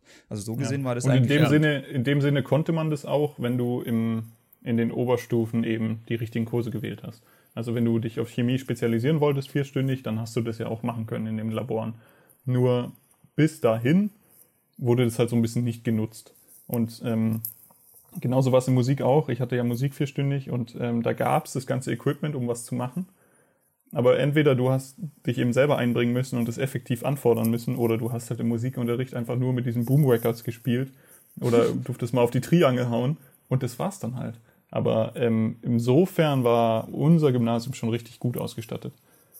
Nur eben, ja, also grad, das, das macht halt viel diese musischen Chemie-Experimente hatten. Ja, sorry. Äh, ich meinte, dass wir halt auch wirklich in Chemie so Experimente hatten und halt in Physik auch diese Geräte hatten, an denen wir selber was machen konnten. So, was ich so von anderen mitbekommen habe, die hatten halt wirklich nur die Theorie.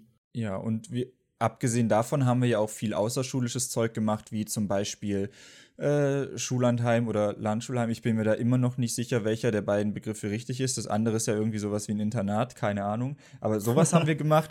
Äh, dann äh, hatten wir noch einen Schüleraustausch mit äh, ausländischen Schülern. Also ich glaube, da gab es, wir waren in Frankreich und ihr wart doch, glaube ich, in Schottland oder sowas. Was halt ja, auch irgendwie ja, also cool so ist. Ein, so, ein, so ein bisschen Bonzen-Schule war es schon. Ja. Jonas hatte doch den besten äh, Austausch. Was war denn bei äh, dir los, Jonas? Warum? Was, äh, mein mein Schottland-Austausch meinst du?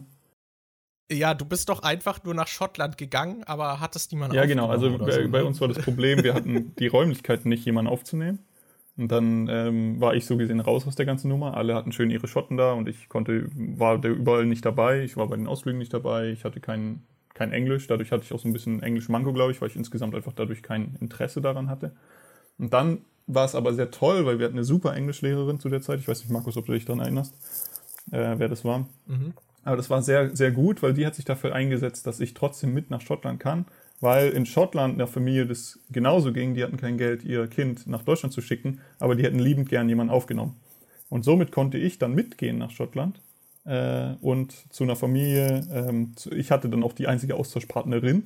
Alle hatten äh, gleichgeschlechtliche Austauschpartner. Ich hatte eine Austauschpartnerin und durfte da dann mit. Und es war extrem cool, weil ich konnte dann eben mit Markus und mit ähm, äh, Michi Erich war, glaube ich, nicht da, da mit dabei. Der war da, glaube ich, nicht mehr da, ne? Das war siebte Klasse.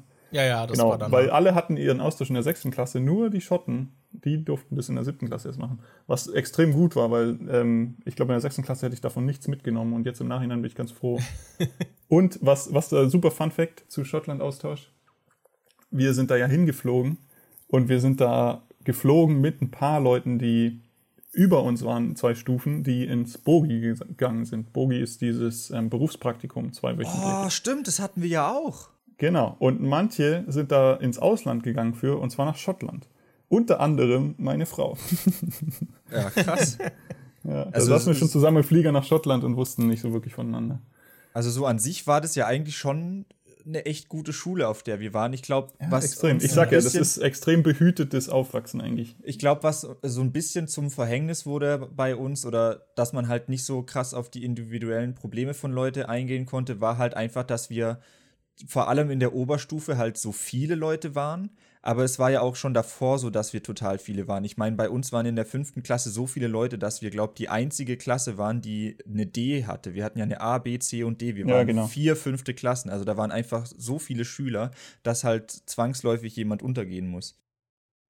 Man muss der Schule aber auch anrechnen, dass wir dann trotzdem keine Klassen hatten, wo dann irgendwie 35 bis 40 Schüler drin saßen. Ja, genau. Sie haben eben den Teiler hochgewählt, sodass wir dann äh, zwar eine D-Klasse hatten, was alles so ein bisschen umgeworfen hat. Die ganze Schule war nicht darauf ausgelegt, dass es so viele Klassen gibt. Aber ähm, dadurch waren die Klassen eigentlich manageable so. Also die waren nie über 30 Schüler.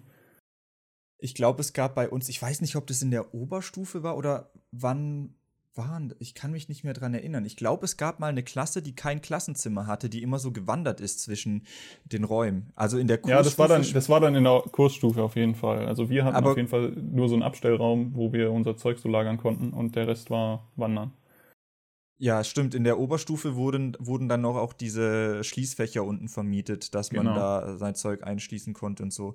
Aber Kursstufe war doch allgemein so, dass niemand ein festes Klassenzimmer hatte. Ja, weil es eben keine festen Klasse mehr gab, so. Ja, eben. Davor war es halt so, du hast ein Klassenzimmer, da hast du dann Englisch drin, da hast du Mathe drin, da hast du Deutsch drin, Erdkunde, alles Mögliche, außer wenn du halt irgendwie was wie Physik oder sowas hast, wo du ein Praktik, äh, was Praktisches machst, dann bist du halt in den Physikraum oder so gegangen.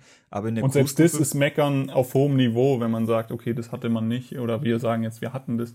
Ähm, hier ist es zum Beispiel so, die Schule, wo meine Frau jetzt ist, hier äh, sind so viele Schüler, dass das nur die jüngste Klasse auf der Schule hat diese festen Klassenräume. Alle anderen müssen wandern. Aber die haben dann eben auch mehr so, ähm, die haben dann eine Küche, also einen großen Raum, wo mehrere Küchenabteile äh, sind und ein paar Tische. Und da geht man dann halt für alle Fächer hin, die Kochen haben, also über alle Klassen verteilt. So ähnlich wie unsere Chemiesäle früher oder Bio oder Physik. Ja, ich finde es auch das gar nicht schlimm so mit dem Hogwarts Wandern. Ist. Also in äh, also in den USA ist es doch, glaube ich, so, dass die Lehrer ihre festen Räume haben und dann die Klassen immer zu den Lehrern in die Räume müssen, genau, ja. glaube ich. Und ich fand es auch gar nicht schlimm mit dem Wandern. Ich glaube, bei uns fand ich es halt nur nervig, dass halt der Sportunterricht so weit weg war und teilweise der Kunstunterricht unten bei diesen Militärgebäuden war. Deshalb musste man halt manchmal einfach so viel laufen, dass du das in der 5-Minuten-Pause gar nicht richtig geschafft hast. Ich glaube, ja, das ist auch so ein lustiger, so ein lustiger Fakt. Die Schule war so durchdesignt und hat einen Designerpreis gewonnen und alles Mögliche so, ne, und war top ausgelegt gelegt. Aber manche Kurse, ganz paar, sowas wie zum Beispiel Kunst bei dem einen Lehrer, wurde ausgelagert in die alten Kasernenräume die Straße runter. Und das war halt so die, die, die Gosse. Das war so richtig schlimm da. Und das da hat halt man auch, dann noch Unterricht gemacht. Das war halt auch so bescheuert, weil äh, ich weiß noch, früher hatten wir dann nur Kunst drin, aber als es dann die Oberstufe gab und man dann halt sowieso von äh, Fach zu Fach immer woanders hin musste, hatten wir da unten halt teilweise auch Deutsch und dann musste man für Deutsch immer runterlaufen und dann hattest du äh, eine Stunde später musstest du wieder für ein Fach hoch in die Schule laufen, was dann ewig gedauert hat und nach der Stunde hattest du dann wieder Kunst und musstest nochmal runterlaufen und dann hattest Sport und musstest nochmal ewig weit weg. Das war halt an manchen Tagen echt dumm, aber also an sich finde ich dieses System, dass man kein festes Klassenzimmer hat und so ein bisschen rumwandert, finde ich eigentlich ganz in Ordnung. Ja, finde ich auch nicht schlimm. No. Ich finde es irgendwie witzig, wie der Podcast äh, jetzt so verlaufen ist, weil ich dachte so, weißt du, den letzten Podcast, den wir zu zweit gemacht haben, das war so voll so, hey, weißt du noch, erinnerst du dich noch an die Geschichte? Und das war jetzt eher so ein Rückblick mit Einschätzung, wie man das aus heutiger Perspektive sieht, ob das irgendwie sinnvoll ist, wie das. Ich finde, der Podcast heute war viel philosophischer als der andere, der so eher auf Anekdoten aufgebaut hat. Also ja. ja, das fand ich irgendwie voll interessant jetzt. Ja, tut mir leid, das mache ich mit Gesprächen manchmal. Nein, aber äh, weil du das vorhin angesprochen hast, Schullandheim oder Landschulheim, ich weiß auch nicht, wie rum es richtig ist. Ey, dazu hätte ich auch noch ein paar Stories, aber ich glaube, die packen wir nicht jetzt aus. Ähm, äh, ja, ja, wir meinten auch schon, dass wir mal so eine extra. Ja, weil da waren wir, waren wir alle drei dabei und da gibt es so eine schöne Reihe an Geschichten, die man da auspacken kann. Ja, ja. Ja, dass wir das halt alles irgendwie so Schulausflüge und so in einen extra Podcast auslagern, weil ich glaube, das sprengt uns auf jeden Fall den Rahmen. Ja, ich überlege gerade, ob es noch irgendwas gibt, was ich, wo ich davor dachte, boah, das muss ich unbedingt in dem Podcast hier zu dem Thema ansprechen. Also ich meine, wir haben einige Anekdoten angeteased, die wir jetzt gar nicht erzählt haben. Und ich glaube, du hast ja so einen Cliffhanger aufgebaut, bei dem ich, mit dem ich mich immer noch unwohl fühle weil, glaube ich, das mit dem Selbstmord von einem Vater geteased hast. Das sollten wir vielleicht noch kurz erzählen. Das, das ist, finde ich, auch wieder so ein super Beispiel dafür, dass eigentlich teilweise oft eher die Leute in der Klasse das Problem waren. Weil, also das ist jetzt ein ernstes Thema, was man vielleicht schon an dem Selbstmord gerade gehört hat. Es war so, dass bei einem Schüler, der war nicht direkt in meiner Klasse, der war in der Paraklasse und mit dem hatte ich auch nicht so viel zu tun. Aber sein Vater hat sich umgebracht und zwar, glaube ich, auch noch relativ öffentlich in so einem Lokal oder so hat er sich erschossen. Und ich glaube, also das war halt auch noch so, dass er sich, glaube ich, zwei, also dass er zwei Schüsse brauchte, weil er sich erst nur so nicht tödlich durch die Backe geschossen hat und dann äh, beim zweiten Mal ist er erst gestorben. Und ich weiß halt, dass ähm, der Schüler dann verständlicherweise ein paar Tage nicht in die Schule kam und äh, als er dann aber wieder da war, kann ich mich noch daran erinnern, dass es halt wirklich Leute gab, die ihn gemobbt haben und so Sachen gesagt haben wie, dein Vater ist so dumm, der kann sich nicht mal selber umbringen und schießt noch daneben oder sowas, wo ich halt echt dachte, also es ist schon klar, dass Teenager und Kinder gemein sein können, aber das ist ja nochmal ein völlig anderes Level. Ja. Ja, das da kann ich nur unterschreiben. Krass. Ich fand das extrem schwierig, damit umzugehen und ich weiß noch, ähm, wir hatten da ähm, das eine einzige Mal, dass wir einen anderen Religionslehrer hatten für evangelische Religion als den, den wir sonst hatten. Und ähm, was aber, glaube ich, sehr hilfreich war, weil der war Pfarrer in dem Ort. Und ähm, dieser Schüler, der betroffen war, der war eben auch in dieser Gruppe. Und ähm, dieser Lehrer hat einfach klar halt gesagt, dass wir damit nicht äh, umgehen können, weil wir damit, also weil wir einfach eine zu große Gruppe sind und so weiter und das sehr, sehr gut gehandelt hat. Also der hat den, den Schüler richtig bewahrt davor, vor irgendwelchen komischen Diskussionen und komischem Gehabe. Also ganz anders, als dieser Mathelehrer das gemacht hat äh, mit dem anderen Fall. Und ähm, was ich daran so ein bisschen schlimm finde, ist, dass dieser Schüler vorher immer extrem aufgefallen ist als gerade Freund von diesem Stefan, der letztes, letztes Mal diskutiert wurde und so. Und immer auch nicht so gerade der, der, der netteste Charakter war. Aber wie krass der sich geändert hat danach. Ähm, also so ist es mir jedenfalls aufgefallen. Was das für eine ruhige Person wurde und ich habe von dem danach eigentlich nie wieder was richtig mitbekommen, so nur dass, es, dass mhm. der halt auch weiterhin da ist. Ähm, ich weiß nicht, wie es euch damit ging. Ich war mit dem auch nie in der Klasse, außer eben im Rallye-Unterricht. Ähm, aber da habe ich das gemerkt, wie, wie sich Menschen auch durch Ereignisse so ändern können. Ich glaube, danach hatte ich so ab und zu mal ein bisschen was mit ihm zu tun und habe ab und zu mit ihm geredet. Ich glaube, er war davor halt auch gut mit Kai befreundet.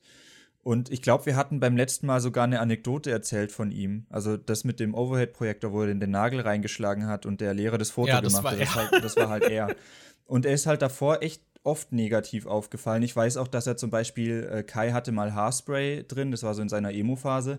Und da ist der Schüler halt hingegangen und hat Kai die Haare angezündet. Und dann gab es kurz so eine kleine Stichflamme und er hat Kai von hinten so auf den Kopf geschlagen, um das Feuer wieder auszumachen. Und da wurde er dann, glaube ich, mal für ein paar Tage der Schule verwiesen. Also der ist da oft sehr oft davor sehr oft negativ aufgefallen, aber hat dann so eine 180-Grad-Wende gemacht nach dem Vorfall. Ja. Ja, haben wir da auch drüber geredet. ja, das ist so irgendwie, das muss man auch so ein bisschen setzen lassen. Das ist irgendwie auch krass. Also allein wie viel, also ich auch so nicht so ihm direkt gegenüber oder so dieses Getuschel, dass er es vielleicht hört oder so. Da habe ich halt so viel Zeug mitbekommen, wie sich Leute drüber lustig gemacht haben oder Witze oder ihn dann halt irgendwie, ja, halt so beleidigt haben und so. Ja, und das meine ich das halt, ne? Also das ist, krass. das ist wahrscheinlich bei jeder Stufe so oder das ist generell bei Teenagern so, aber ich hatte immer das Gefühl, und deswegen hatte ich immer noch diesen Nachgeschmack für diese Oberstufe, dass das bei uns stark so war. Einfach weil ich es halt mitbekommen habe. Bei den anderen Stufen habe ich das halt nicht mitbekommen. Aber ich hatte schon so das Gefühl, dass das viel sowas gemacht wurde. So dieses hinterm Rücken und dieses immer Tuscheln und das, das, hat, das ist auch immer noch so, dieser leichte graue Schleier, der da so drüber hängt. Das ist, glaube ich, in den jüngeren Klassen noch nicht so schlimm, weil das alles noch irgendwie weniger ernst ist. Aber desto älter man wurde an der Schule, desto mehr ist das so. Und, das, so ein bisschen hat diese ganze Schule so einen Nachgeschmack. Und wenn man dann ins Lehrerkollegium guckt, da sah das nicht groß anders aus, leider. Das hat man als Schüler nicht so ja. mitbekommen, aber was man jetzt so im Nachhinein hört vom Lehrerkollegium und was da abging und abgeht und immer noch in Zukunft abgehen wird, ähm, ist das kein Zuckerschlecken so.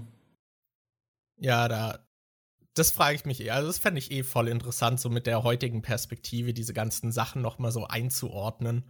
Gerade irgendwie, was auch so, wir hatten ja auch einige ähm, Schüler mit äh, Migrationshintergrund, halt mit türkischen Eltern. Und was da wahrscheinlich irgendwie an so Alltagsrassismus und so da passiert ist, was man gar nicht so direkt mitbekommen hat. Und das, obwohl ich mit einigen davon halt so befreundet war. Ja, aber was so, ich halt zum Beispiel als so extrem positiv aufnehme, ist, dass wir davon überhaupt nichts mitbekommen haben. Ähm, weil für mich war das nie ein Problem. Ich bin in der Grundschule aufgewachsen mit 0% äh, Ausländeranteil ähm, bin aufs Gymnasium gekommen und hatte auf einmal, es war ja nicht kein hoher Prozentteil, aber er war merk merkbar so, ne? Und ähm, ich habe das nie in irgendeiner Weise gespürt, dass das sowohl negativ oder positiv ist, sondern das war ganz normal für mich und ich bin damit groß geworden und deswegen war das, glaube ich, auch nie ein Problem für mich. Aber ich glaube, du hast da ganz recht. Ähm, ich will nicht wissen, wie viel da von Lehrern so teilweise an Ecken kam, die wir halt einfach nicht realisiert haben. So. Ich frage mich auch. Ja, oder halt nur die betroffenen Schüler dann halt so mitbekommen haben. Ich frage mich auch allgemein, wie das ist, wenn man, äh, also was die Lehrer da, wie die das alles wahrnehmen, weil wir haben ja nur eine Handvoll Lehrer gehabt und können heute noch sagen, oh ja, an den Lehrer erinnere ich mich noch, mit dem hatte ich das und das Unterrichtsfach und der war so und so drauf und mit dem habe ich mich eigentlich ganz gut verstanden. Aber als Lehrer hast du ja so viel mehr Gesichter, die du dir merken musst und so viel mehr einzelne Geschichten, die du vielleicht auch irgendwie hin, äh, äh im Hinterkopf behalten musst. Ich fand es halt krass, dass ich, ich glaube, also letztes oder vorletztes Jahr, als ich da mal zur Schule gegangen bin, da war irgendwie Sommerfest und ich bin zum Sommerfest gegangen und ich habe da ganz viele Lehrer gesehen, die ich halt jahrelang im Unterricht hatte, die teilweise Klassenlehrer waren und so. Und ich glaube, einer hat mich noch so halb erkannt und hat dann so zweimal zu mir hergeguckt und meinte so, hey, dich kenne ich doch. Aber die anderen kannten mich alle einfach nicht mehr. Klar, ich habe jetzt auch einen Vollbart und sehe nicht mehr so aus wie damals, aber selbst als ich dann mit dem besagten Philosophielehrer zum Beispiel geredet habe, da habe ich mit dem geredet, meinte so, ja, ich hatte Philosophie bei Ihnen und ich bin der und der, habe gesagt, wie ich heiße und der wusste einfach nicht mehr, wer ich bin, obwohl ich eigentlich relativ viel mit dem geredet habe. Ich frage mich manchmal, wie das dann so aus der Perspektive des Lehrers ist und wie schnell du dann auch zum Beispiel manche Schüler einfach, äh, nachdem sie weg sind, dann aus deinem Gedächtnis so gelöscht hast. Ja, ich glaube, das macht, ganz viel macht es aus, was du für einen Eindruck hinterlassen hast. Also, weil eine einzige Lehrperson bei dir natürlich einen anderen Eindruck hinterlässt, als du in einer großen 30-köpfigen Klasse, die der Lehrer vielleicht einmal in der Woche hat, für ein Jahr lang. Mhm. Ähm, aber ich glaube schon, dass ja, es kommt ganz auf den Lehrer und auf die Situation drauf an, aber es gibt Lehrer, die können sich sowas besser merken und die wollen sich sowas vielleicht auch besser merken. Und es gibt andere, denen, für die bist du halt einfach Arbeitsgegenstand so. Also mit dir wird gearbeitet und ähm, das nächste Jahr wird eben der Kopf leer gemacht und die nächste Klasse fängt an. So. Äh, ich weiß noch, unser das Kunst. Was, was ganz Normales, glaube ich. Unser Kunstlehrer hat immer gesagt, dass er sich unglaublich schlecht Namen merken kann, aber dass er sowas wie ein fotografisches Gedächtnis hat. Und wenn man den Jahre später sieht, kann der dir nicht sagen, wie du heißt, aber der kann dir sagen, oh, okay, ich sehe dich, ah, du bist damals im äh, Kunstunterricht in der dritten Reihe hinten links gesessen oder so. Das würde mich mal interessieren, ob der das tatsächlich kann. Ob man, wenn man den noch mal sieht, ob der dich dann noch erkennen würde und sagen würde, oh ja, du hattest doch mit mir Kunstunterricht oder so. Das würde mich mal interessieren, ob das, was er gesagt hat, stimmt oder ob er das einfach nur sagt, um äh, einen auf, oh, ich bin Künstler, ich habe da so ein fotografisches Gedächtnis und äh, optisch, das ist voll mein Ding. Ob das dann ja, ich glaube, so ich, ich, ich, kann das sogar sofort revidieren, weil äh, meine Schwester war ein halbes Jahr in Frankreich, von Auslandshalbjahr, mhm. ähm, und hätte bei dem Kunstgeschichte gehabt war nie in der Klasse, weil sie nicht da war und hat trotzdem eine 2 eingetragen bekommen. Ja, gut. Er kann sich nur an die Bilder ja. erinnern, die die Schüler gemalt haben. Die waren so toll, die hatten eine ganze 2 verdient, so. Die war nicht einmal in dem Unterricht. Das, find, das, muss ich, das muss ich noch ansprechen. Fucking mündliche Noten. Ich finde, das ist die größte Farce, die wir irgendwie an der Schule hatten. Ja, das ist ich, reine Willkür. Ich verstehe das Konzept nicht. Das ist halt wirklich, es ist reine Willkür oder wenn man mal zum Beispiel so wie Jonas oder ich habe manchmal auch den Mund irgendwie aufgemacht, wenn man so ein bisschen anti war oder so, wurde man gleich irgendwie negativer eingestuft, weil die Lehrer halt mit dir irgendwie so, ah, der hat sich mal wegen was beschwert oder hat auf Missstände aufmerksam gemacht oder hat irgendwie Kontra gegeben, so, aha, dem gebe ich mal eine Note mündlich schlechter und dann haben wir so, so unser Kumpel Michi, der halt so unsichtbar war der hat so, der hat nur mit seinem Sitznachbarn eigentlich so interagiert und wir hatten sogar irgendwie halt eine Schülerin, die, glaube ich, drei Jahre später mal gefragt hat, wer das ist, so weil sie den Namen nicht kannte und so. Und also der ist so richtig unsichtbar gewesen und so ähnlich was halt auch bei den Lehrern. Der hat halt, ist halt weder positiv noch negativ aufgefallen und der hatte dann mündlich halt meistens eine 2. Ja, der war immer besser so. als wir. Ja, der war immer besser irgendwie mündlich und ich verstehe es auch nicht also bei mündlichen Noten höre ich von voll vielen so, so, ja, damit konnte ich mir immer die Noten retten. Und bei mir war es immer das Gegenteil. Es hat bei mir immer die Noten nach unten gezogen. Ich weiß halt, ich weiß nicht mehr, wie es auf dem Gymnasium war, aber jetzt bei der schulischen Ausbildung war es zum Beispiel auch oft so, dass anfangs habe ich noch nicht so viel geredet. Irgendwann habe ich dann gemerkt, äh, keine Ahnung, irgendwie nicht so meins, bin ein bisschen unterfordert und die Lehrer sind auch irgendwie doof. Dann habe ich halt oft angefangen, irgendwelche sp blöden Sprüche einfach zu machen und zwischendrin dumme Witze rauszuhauen oder die Lehrer zu verarschen oder sonst irgendwas oder einfach offen zu kritisieren, wie scheiße irgendwas ist. Und ich habe dann halt sehr viel während des Unterrichts geredet, aber das war halt eigentlich nur selten was äh, Konstruktives oder was, was irgendwas zur Thematik gepasst hat. Und ich habe dann trotzdem oft gute mündliche Noten bekommen, weil ich, ich weiß nicht, vielleicht haben die sich dann einfach gemerkt, oh ja, Daniel, der sagt irgendwie immer was, dem gebe ich mal eine gute Note. Ich habe das auch nie nachvollziehen können, wie diese Noten dann wirklich zustande kommen. Das ist halt immer auch das, was mich am meisten überrascht, wenn dann mal eine Note viel besser oder viel schlechter ist, als ich das irgendwie annehme. Naja, das ist einfach ja, Beitrag zum Unterricht. Äh, heißt ja nicht gleich positiver Beitrag und Anteilnahme heißt ja nicht gleich positive Anteilnahme. Ja. Und ich, aber andersrum, äh, ich kann das auch anders sehen, weil ich war ja ganz lange mit Con einfach zusammen in der Klasse und Con hat halt ähm, rund um die Uhr gepennt. Äh, also der kam wirklich in die Schule, um zu schlafen und am Abend äh, ist er dann losgezogen. Und ähm, der war mündlich immer eine Eins, weil er halt, weiß ich nicht, wenn er was gesagt hat, war es richtig. Der hat es irgendwie aus dem Tiefschlaf mitbekommen, was gerade im Unterricht vor sich ging. Und mir war das immer ein Rätsel, weil ich habe halt immer schön mit den Lehrern diskutiert und die zur Frage gestellt und Hauptsache Anti, so wie ich halt war. Und ähm, ich musste richtig kämpfen, dass ich eine gute mündliche Note kriege. Ja, ich verstehe. Also an der Schule damals war es halt irgendwie auch so, dass die mündlichen Noten so viel Gewicht hatten.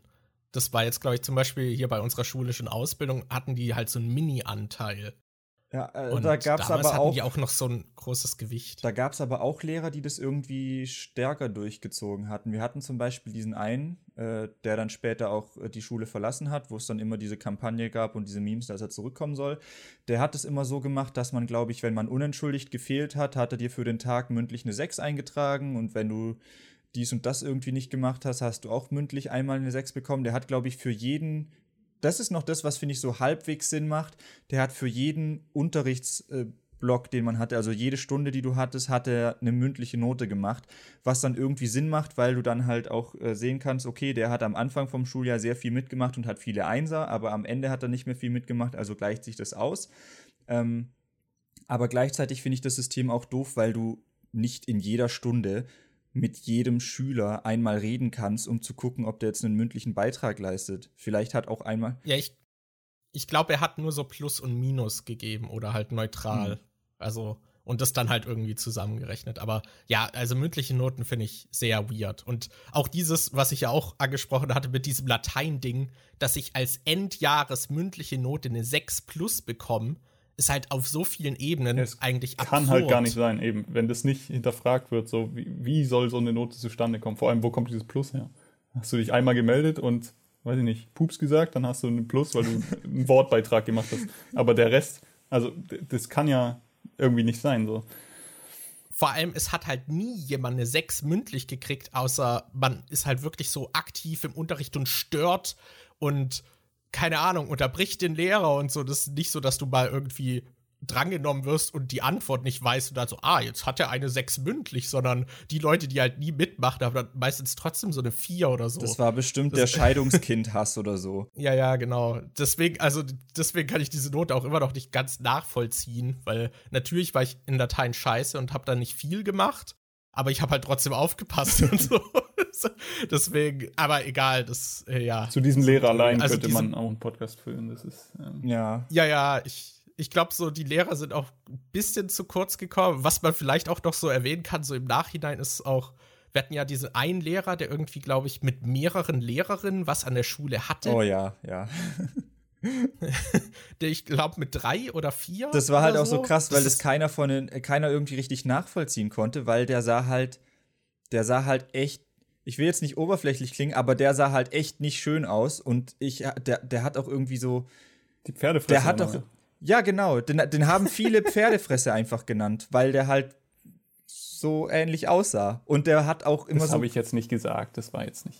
Ja, und, und der hat halt auch, wenn man mit ihm geredet hat, der klang auch immer wie so ein Double einfach. Als wäre der dumm. ich ich habe das nicht verstanden und die Lehrerin haben sich um den metaphorisch geprügelt. Ja, also, aber das, das hattet ihr letztes Mal ja schon. Ne? Irgendwie, äh, es gibt Menschen, die machen, die ziehen irgendwie so Leute an. Ähm, dieser Typ, der hat halt genau in dieses Schema gepasst. Der hat sich ja auch mit der Hälfte der Schüler genau richtig verstanden, weil der halt der Saufkumpan war, der dann auf der Abi-Hütte auch mal ein Auge zugedrückt hat und halt einen mitgekippt hat und so. Ähm, solche Menschen gibt's halt und die verstehen wir halt vielleicht nicht, aber äh, ja.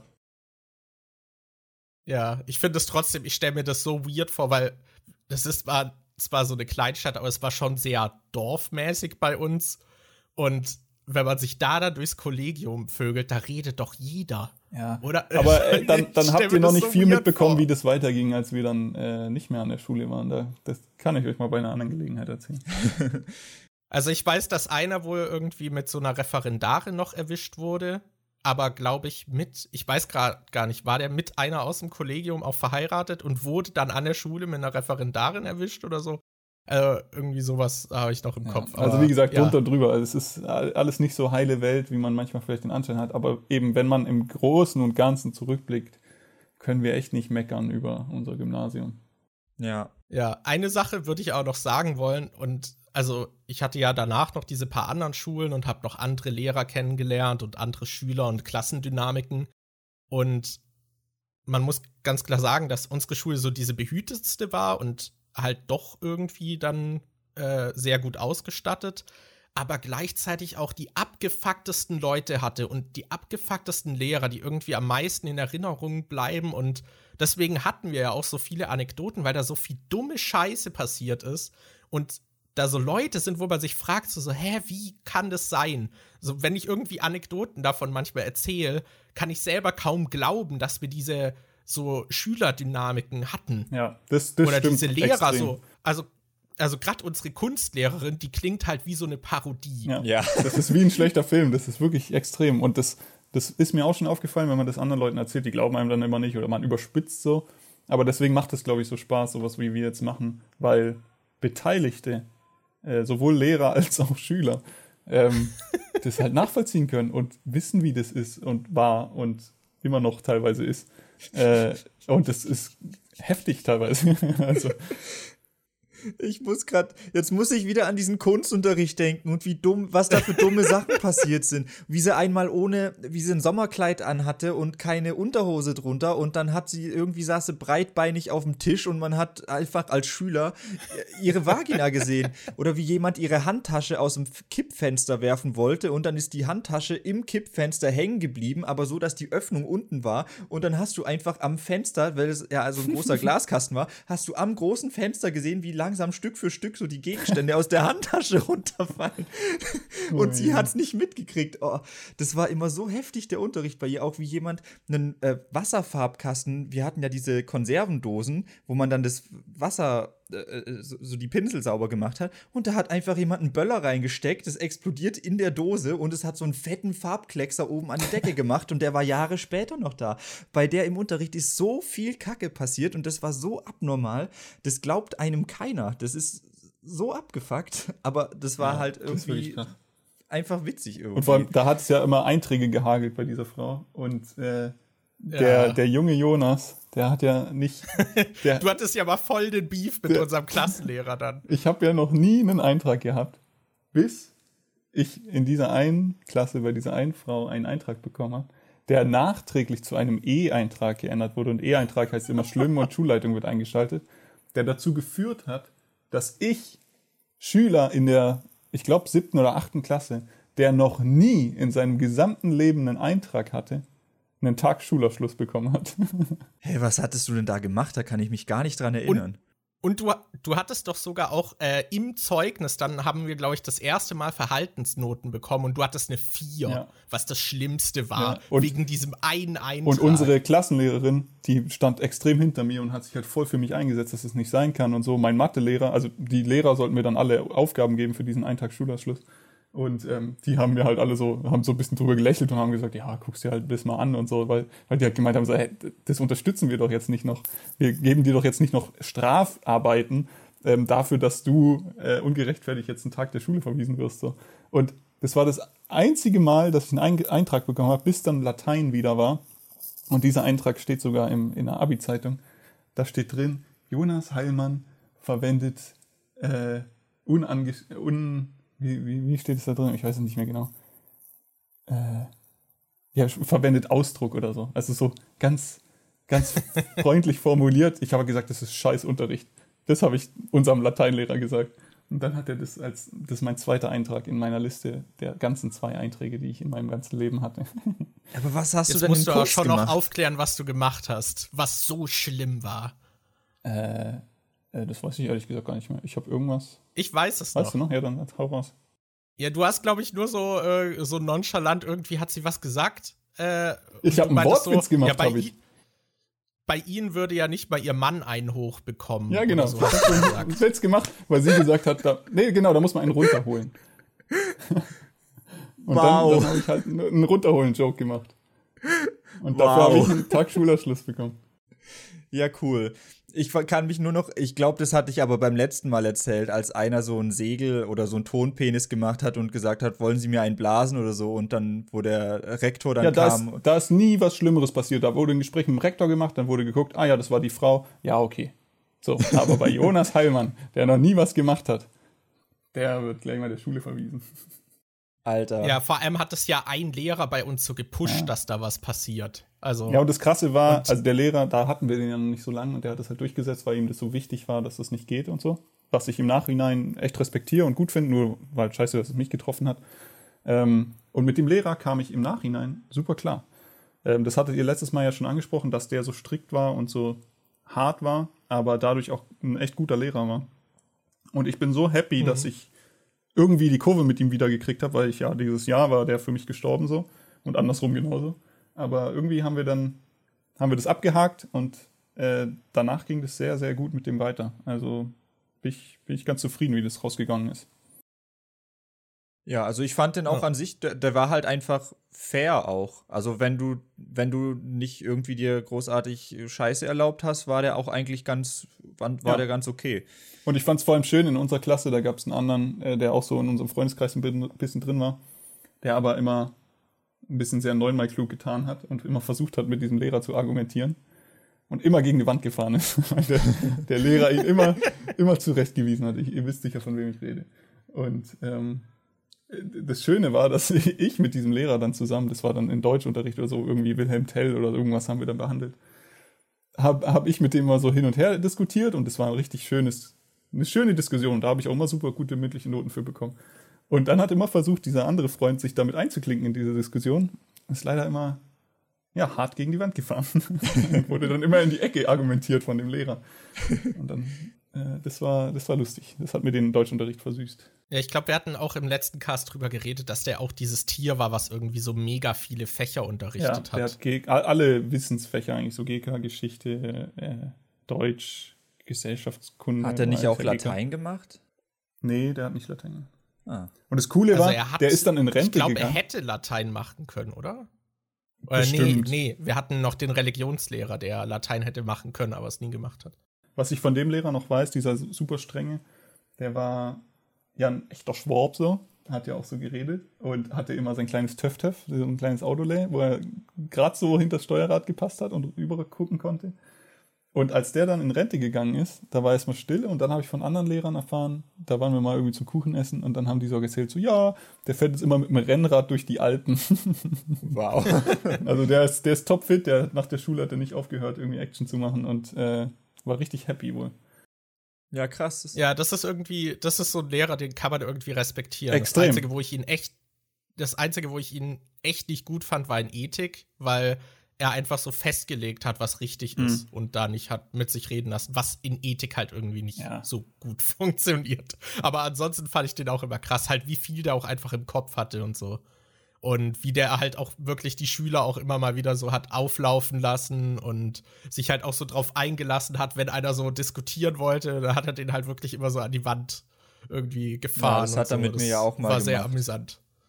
Habe ich das beim letzten Mal ja. erzählt mit den Hausaufgaben, wo er mich dann gezwungen hat, mein Hausaufgabenheft rauszuholen, weil ich gesagt habe, ich habe es vergessen und dann ja, war ja, immer das erzählt, ja. das war schön. Ja. Aber äh, was ich so von aus noch, also wir hatten ja diese Kunstlehrerin wieder erwähnt, die halt so krass irgendwie war und ich frage mich immer noch, wie das so psychisch für die gewesen sein muss, weil die wurde ja auch vom ganzen Kollegium belächelt und die war wahrscheinlich, glaube ich, halt einfach beamtet und die haben sie wahrscheinlich so machen lassen, bis sie dann irgendwann weggeht. Ich glaube, die wollten halt rauskitzeln, dass sie selber aufhört und irgendwas in ihr wollte weitermachen. Ich weiß nicht, wie das funktioniert. Mir ist, das ist halt so absurd, wie lang die da war und ja, was ist unerklärlich, wenn du dir überlegst, ne, wir hatten eine Deutschlehrerin, die kennst du sicher auch noch, Markus, die wir am Anfang hatten ähm, die mhm. extrem freundlich war, aber die mit diesem ganzen Schulsystem nicht klargekommen ist. Und sobald irgendwie mal ein, ein, Schüler ihr Kontra gekommen hat, hat sie richtig, die musste dann lange weg, irgendwie zwei Wochen nach Hause und so, weil sie so das psychisch nicht hinbekommen hat. Aber ich, ja. so eine Person hatte dann Schwierigkeiten. Aber diese Lehrerin in Kunst, die das jeden Tag rund um die Uhr und nicht nur von Schülern, sondern auch von Kollegen bekommen hat, die hat es durchgezogen. Und die hat es ja auch noch viel extremer abbekommen. Die wurde ja teilweise in ihrem Kämmerchen eingeschlossen, wurde mit Wasserfarbkästen beworfen und so. Also das war ja richtig extrem bei ihr, was die abbekommen hat. Ja. Ja, das war halt wirklich so, Interaktionen mit ihr waren halt auch irgendwie nicht menschlich. Also man konnte mit der nicht mehr normal reden, weil sie halt irgendwie so kaputt war, dass sie halt auch überall so auf irgendeine Falle so gelauert hat und so. Also dieses so, ja, jetzt setzt euch alle hin und immer in diesem kreischenden Ton und äh, niemand kommt nach vorne, weil halt irgendjemand wieder Scheiße gemacht hat und irgendwo rumgelaufen ist und dann so nur noch strecken und dann strecken plötzlich alle dann so, ja, Finger runter und einer will halt einfach nur so normal eine Frage stellen und kommt gar nicht dazu. Ich hab's genau gesehen. Du warst das, ich hab's ja. genau gesehen, auch wenn sie in eine völlig ja, andere Richtung geguckt hat. ja, haben ja, alle gefragt, ob sie ein Fernglas hat und so. Uh, holy shit, also keine Ahnung, das ist echt absurd. Da gibt es auch so einen schönen Eintrag, ich weiß gar nicht von wem der ist, aber ähm, wir hatten ja dadurch, dass es so eine gläserne Schule war, überall Glas und der Kunstraum war auch noch auf äh, Erdgeschossebene. Das heißt, man konnte einfach vor die Gläser laufen und in die Klasse reingucken. So hat sich natürlich jeder in einer freien Stunde zum Spaß gemacht, diese Person in, auf 180 zu bringen, indem sie vor den Gläsern rumgerannt ist und irgendwie die, die, die Schüler belustigt hat. Und da gibt es einen Eintrag, dass der Schüler vor dem Glas ist und sich nicht verscheuchen lässt. oh allein diese Wortwahl zeigt halt schon, wie aggressiv sie den Schülern gegenüber war. Ja. Ja, mir fällt äh, noch ein Eintrag ein, den wir bekommen haben Jonas, weil du ja, meintest, du hattest keinen. Wir haben uns geschlagen. Wir haben noch, dass wir ja, dass wir irgendwie gekämpft hätten oder so, obwohl wir nichts gemacht haben. Da gab es ja sogar, da gab es ja auch ein Gespräch mit dem Schulleiter, aber genau deswegen zähle ich den Eintrag ja. nicht, weil der wurde dann revidiert, weil man uns dann irgendwann doch geglaubt hat. Aber der Lehrer, der uns eingetragen hat, das war unser Französischlehrer im ersten Jahr. Und wir haben halt so draußen irgendwie, weiß ich nicht, wie, also da waren wir siebte Klasse oder so, da haben wir halt auf dem Gang miteinander irgendwie, weiß ich nicht, Fangen gespielt oder irgendwas. Auf jeden Fall sah das für diesen Lehrer so aus, als hätten wir uns geschlagen. Und so hat er das dann hingeschrieben. Und Gewalt geht ja gar nicht und zwischen zwei besten Freunden doch sowieso nicht. Und ähm, dann mussten wir vom Schulleiter antanzen und es dem erklären, dass wir überhaupt kein Beef haben, alles gut ist. Und, und, äh, ja. Und was war das mit den Mandarinen oder Orangen? War das auch ein Eintrag? Das war von mir. Das war von also, Markus, ja. Ja, da hat Markus hat ein paar mehr Einträge so. als ich. Ja, aber also gerade der Mandarineintrag ist halt auch richtig dumm ja, gewesen. Was also, genau hattest du da nochmal gemacht? Also da war es halt so, also der Aufbau in unserer Schule ist ein bisschen schwer zu beschreiben, aber ich meinte ja schon, das ist von der Architektur so recht offen. Also man kommt so aus dem Klassenraum raus und kann dann eigentlich in das ganze Schulgebäude einsehen und da sind halt so freie Treppen, die halt irgendwie nach oben führen. Das ist so. eine dreistöckige Aula so gesehen, die einfach nur durch Treppen verbunden sind. Ja, man könnte zum Beispiel oben dann einfach, also wir waren dann auch noch in der obersten Etage und man hätte halt auf den äh, Boden der Aula nach unten spucken können, so quasi. Also hat man auch und dazwischen gemacht, waren halt auch noch so Treppen. Ja, ja, das ist teilweise auch vorgekommen und irgendwie wurde im Klassenzimmer halt mit dieser Orange oder Mandarine rumgeworfen und irgendjemand hat mich abgeworfen und ich habe sie dann nur so gefangen und zurückgeworfen und die Person ist dann halt ausgewichen und das ist dann ins Treppenhaus. Aus der Tür raus, so richtig slapstick. Ja, aus der Tür raus und hat die Lehrerin, die wir dann in der Stunde hatten, unten getroffen. Boah. What are the chances? Und die kam hochgerannt, halt die war so sauer, Alter. Ja, die war halt mega sauer so. Und ich war halt auch nur so dieser diese Person, die sich eigentlich so gewehrt hat, so, so ja, hört auf hier mit der Scheiße. Und äh, dann war sie halt äh, voll sauer. Und ich habe halt auch zugegeben, dass ich das war, weil ich halt bei sowas dann eigentlich immer so dazu gestanden habe und äh, ja, da habe ich dann einen Eintrag bekommen. Aber die tat mir leid, diese, diese Lehrerin, ähm, weil die wurde auch richtig krass gemobbt, vor allem wegen ihrem Aussehen. Und ähm, ja. Die ist dann auch noch zusätzlich dazu in diesem offenen Treppenhaus richtig stark gestürzt. Äh, und anstatt Stimmt. ihr zur Hilfe zu eilen, haben die alle nur gelacht und so. Also es war, das war richtig bitter. Also die hat mir wirklich leid getan. Weil die war an ja, sich, glaube ich, keine böse Person. Hart. Die war einfach ähm, als Lehrerin ungeeignet und als optischer Charakter vor so vielen pubertären Schülern einfach fehl am Platz. So. Ähm, ja. Das war, ja, traurig ein bisschen. Ja, ist irgendwie krass. Ich habe auch noch einen anderen äh, Eintrag, der mir gerade einfällt, den kann ich auch noch erwähnen. Da steht einfach nur, Markus lacht über den Beitrag eines Mitschülers oder ja, so. Ja, Markus lacht laut, stand da. Ja, lacht laut, weil da war halt wirklich irgendwie so eine Antwort, die halt so ultra dumm war. Und ich habe einfach nur Lachkrampf bekommen, weil ich die, die war halt so, ich weiß, so als wäre die Person irgendwie die ganze Stunde nicht in der Klasse gewesen und fragt da so was richtig Dummes. Und ich musste einfach nur so laut lachen. ja. ja, es gibt für die dümmsten Sachen gibt's Einträge. Ja, also ja. Ich weiß nicht, ob ich das äh, erzählt hatte, als ich das Kondom für jemanden halten musste. Das war noch bei Kunst. Irgendwie da, die Situation ist halt auch so absurd. Da kam so die Kunstlehrerin, ist halt auf einen wieder so, äh, zugerast, weil er halt irgendwie Bullshit gemacht hat. Und dann hat er sich zu mir umgedreht und hatte ein Kondom, das mit Wasser gefüllt war und hat gefragt, ob ich es halten kann, damit sie ihn nicht erwischt. und das habe ich halt auch noch so einfach vor Augen, diese so, Situation. Ja. ja, weil es halt so absurd war. Also, ja, es, ja, aber ich glaube, wir können so langsam zum Ende kommen. Oder habt ja, ihr noch etwas, was nein, ihr loswerden wollt? Nee, ich glaube, ich habe nichts mehr. Also wie gesagt, über sowas wie äh, Schullandheim oder Landschulheim oder so, können wir ja nochmal über so Ausflüge in einem Extra-Podcast reden. Und ja, also äh, ich würde jetzt gern die Zuschauer nach Feedback fragen, wie die das dann so fanden, wenn ein Gast dabei ist. Aber ich weiß, dass eh so gut mhm. wie kein Feedback kommt, außer Xenia äh, schickt wieder Sprachnachrichten auf Instagram. Aber ja, ich fand es eigentlich ganz cool, zu dritt mal einen Podcast aufzunehmen. Ist irgendwie so eine komplett ja. andere Dynamik dann auf einmal. Ja, auf jeden Fall. Ist halt auch eher so dieses Gespräch, was sich dann, was halt eher so sich verselbstständigt, weil man halt auch nicht so, so planen kann. Ja. Was jetzt der andere für einen Einfall hat oder für eine Idee. Ja, ich fand's richtig ja. scheiße. ja. Der Anti-Jonas hier wieder. Schickt also, uns jetzt einfach. Merkt man hier direkt. Er schickt ne? uns jetzt einfach seine Audiospur nicht, damit wir den Podcast nicht hochladen können. ja, ja nee, ihr, ihr, ladet den trotzdem hoch, so nur ohne meinen Teil. Ja. ja. ja. Jonas, ich hoffe, es hat auch dir äh, Spaß gemacht. Ja, total. ich habe lange nicht mehr so viel gelacht. Das ist, ähm, nur über die Scheidungswitze. Genau.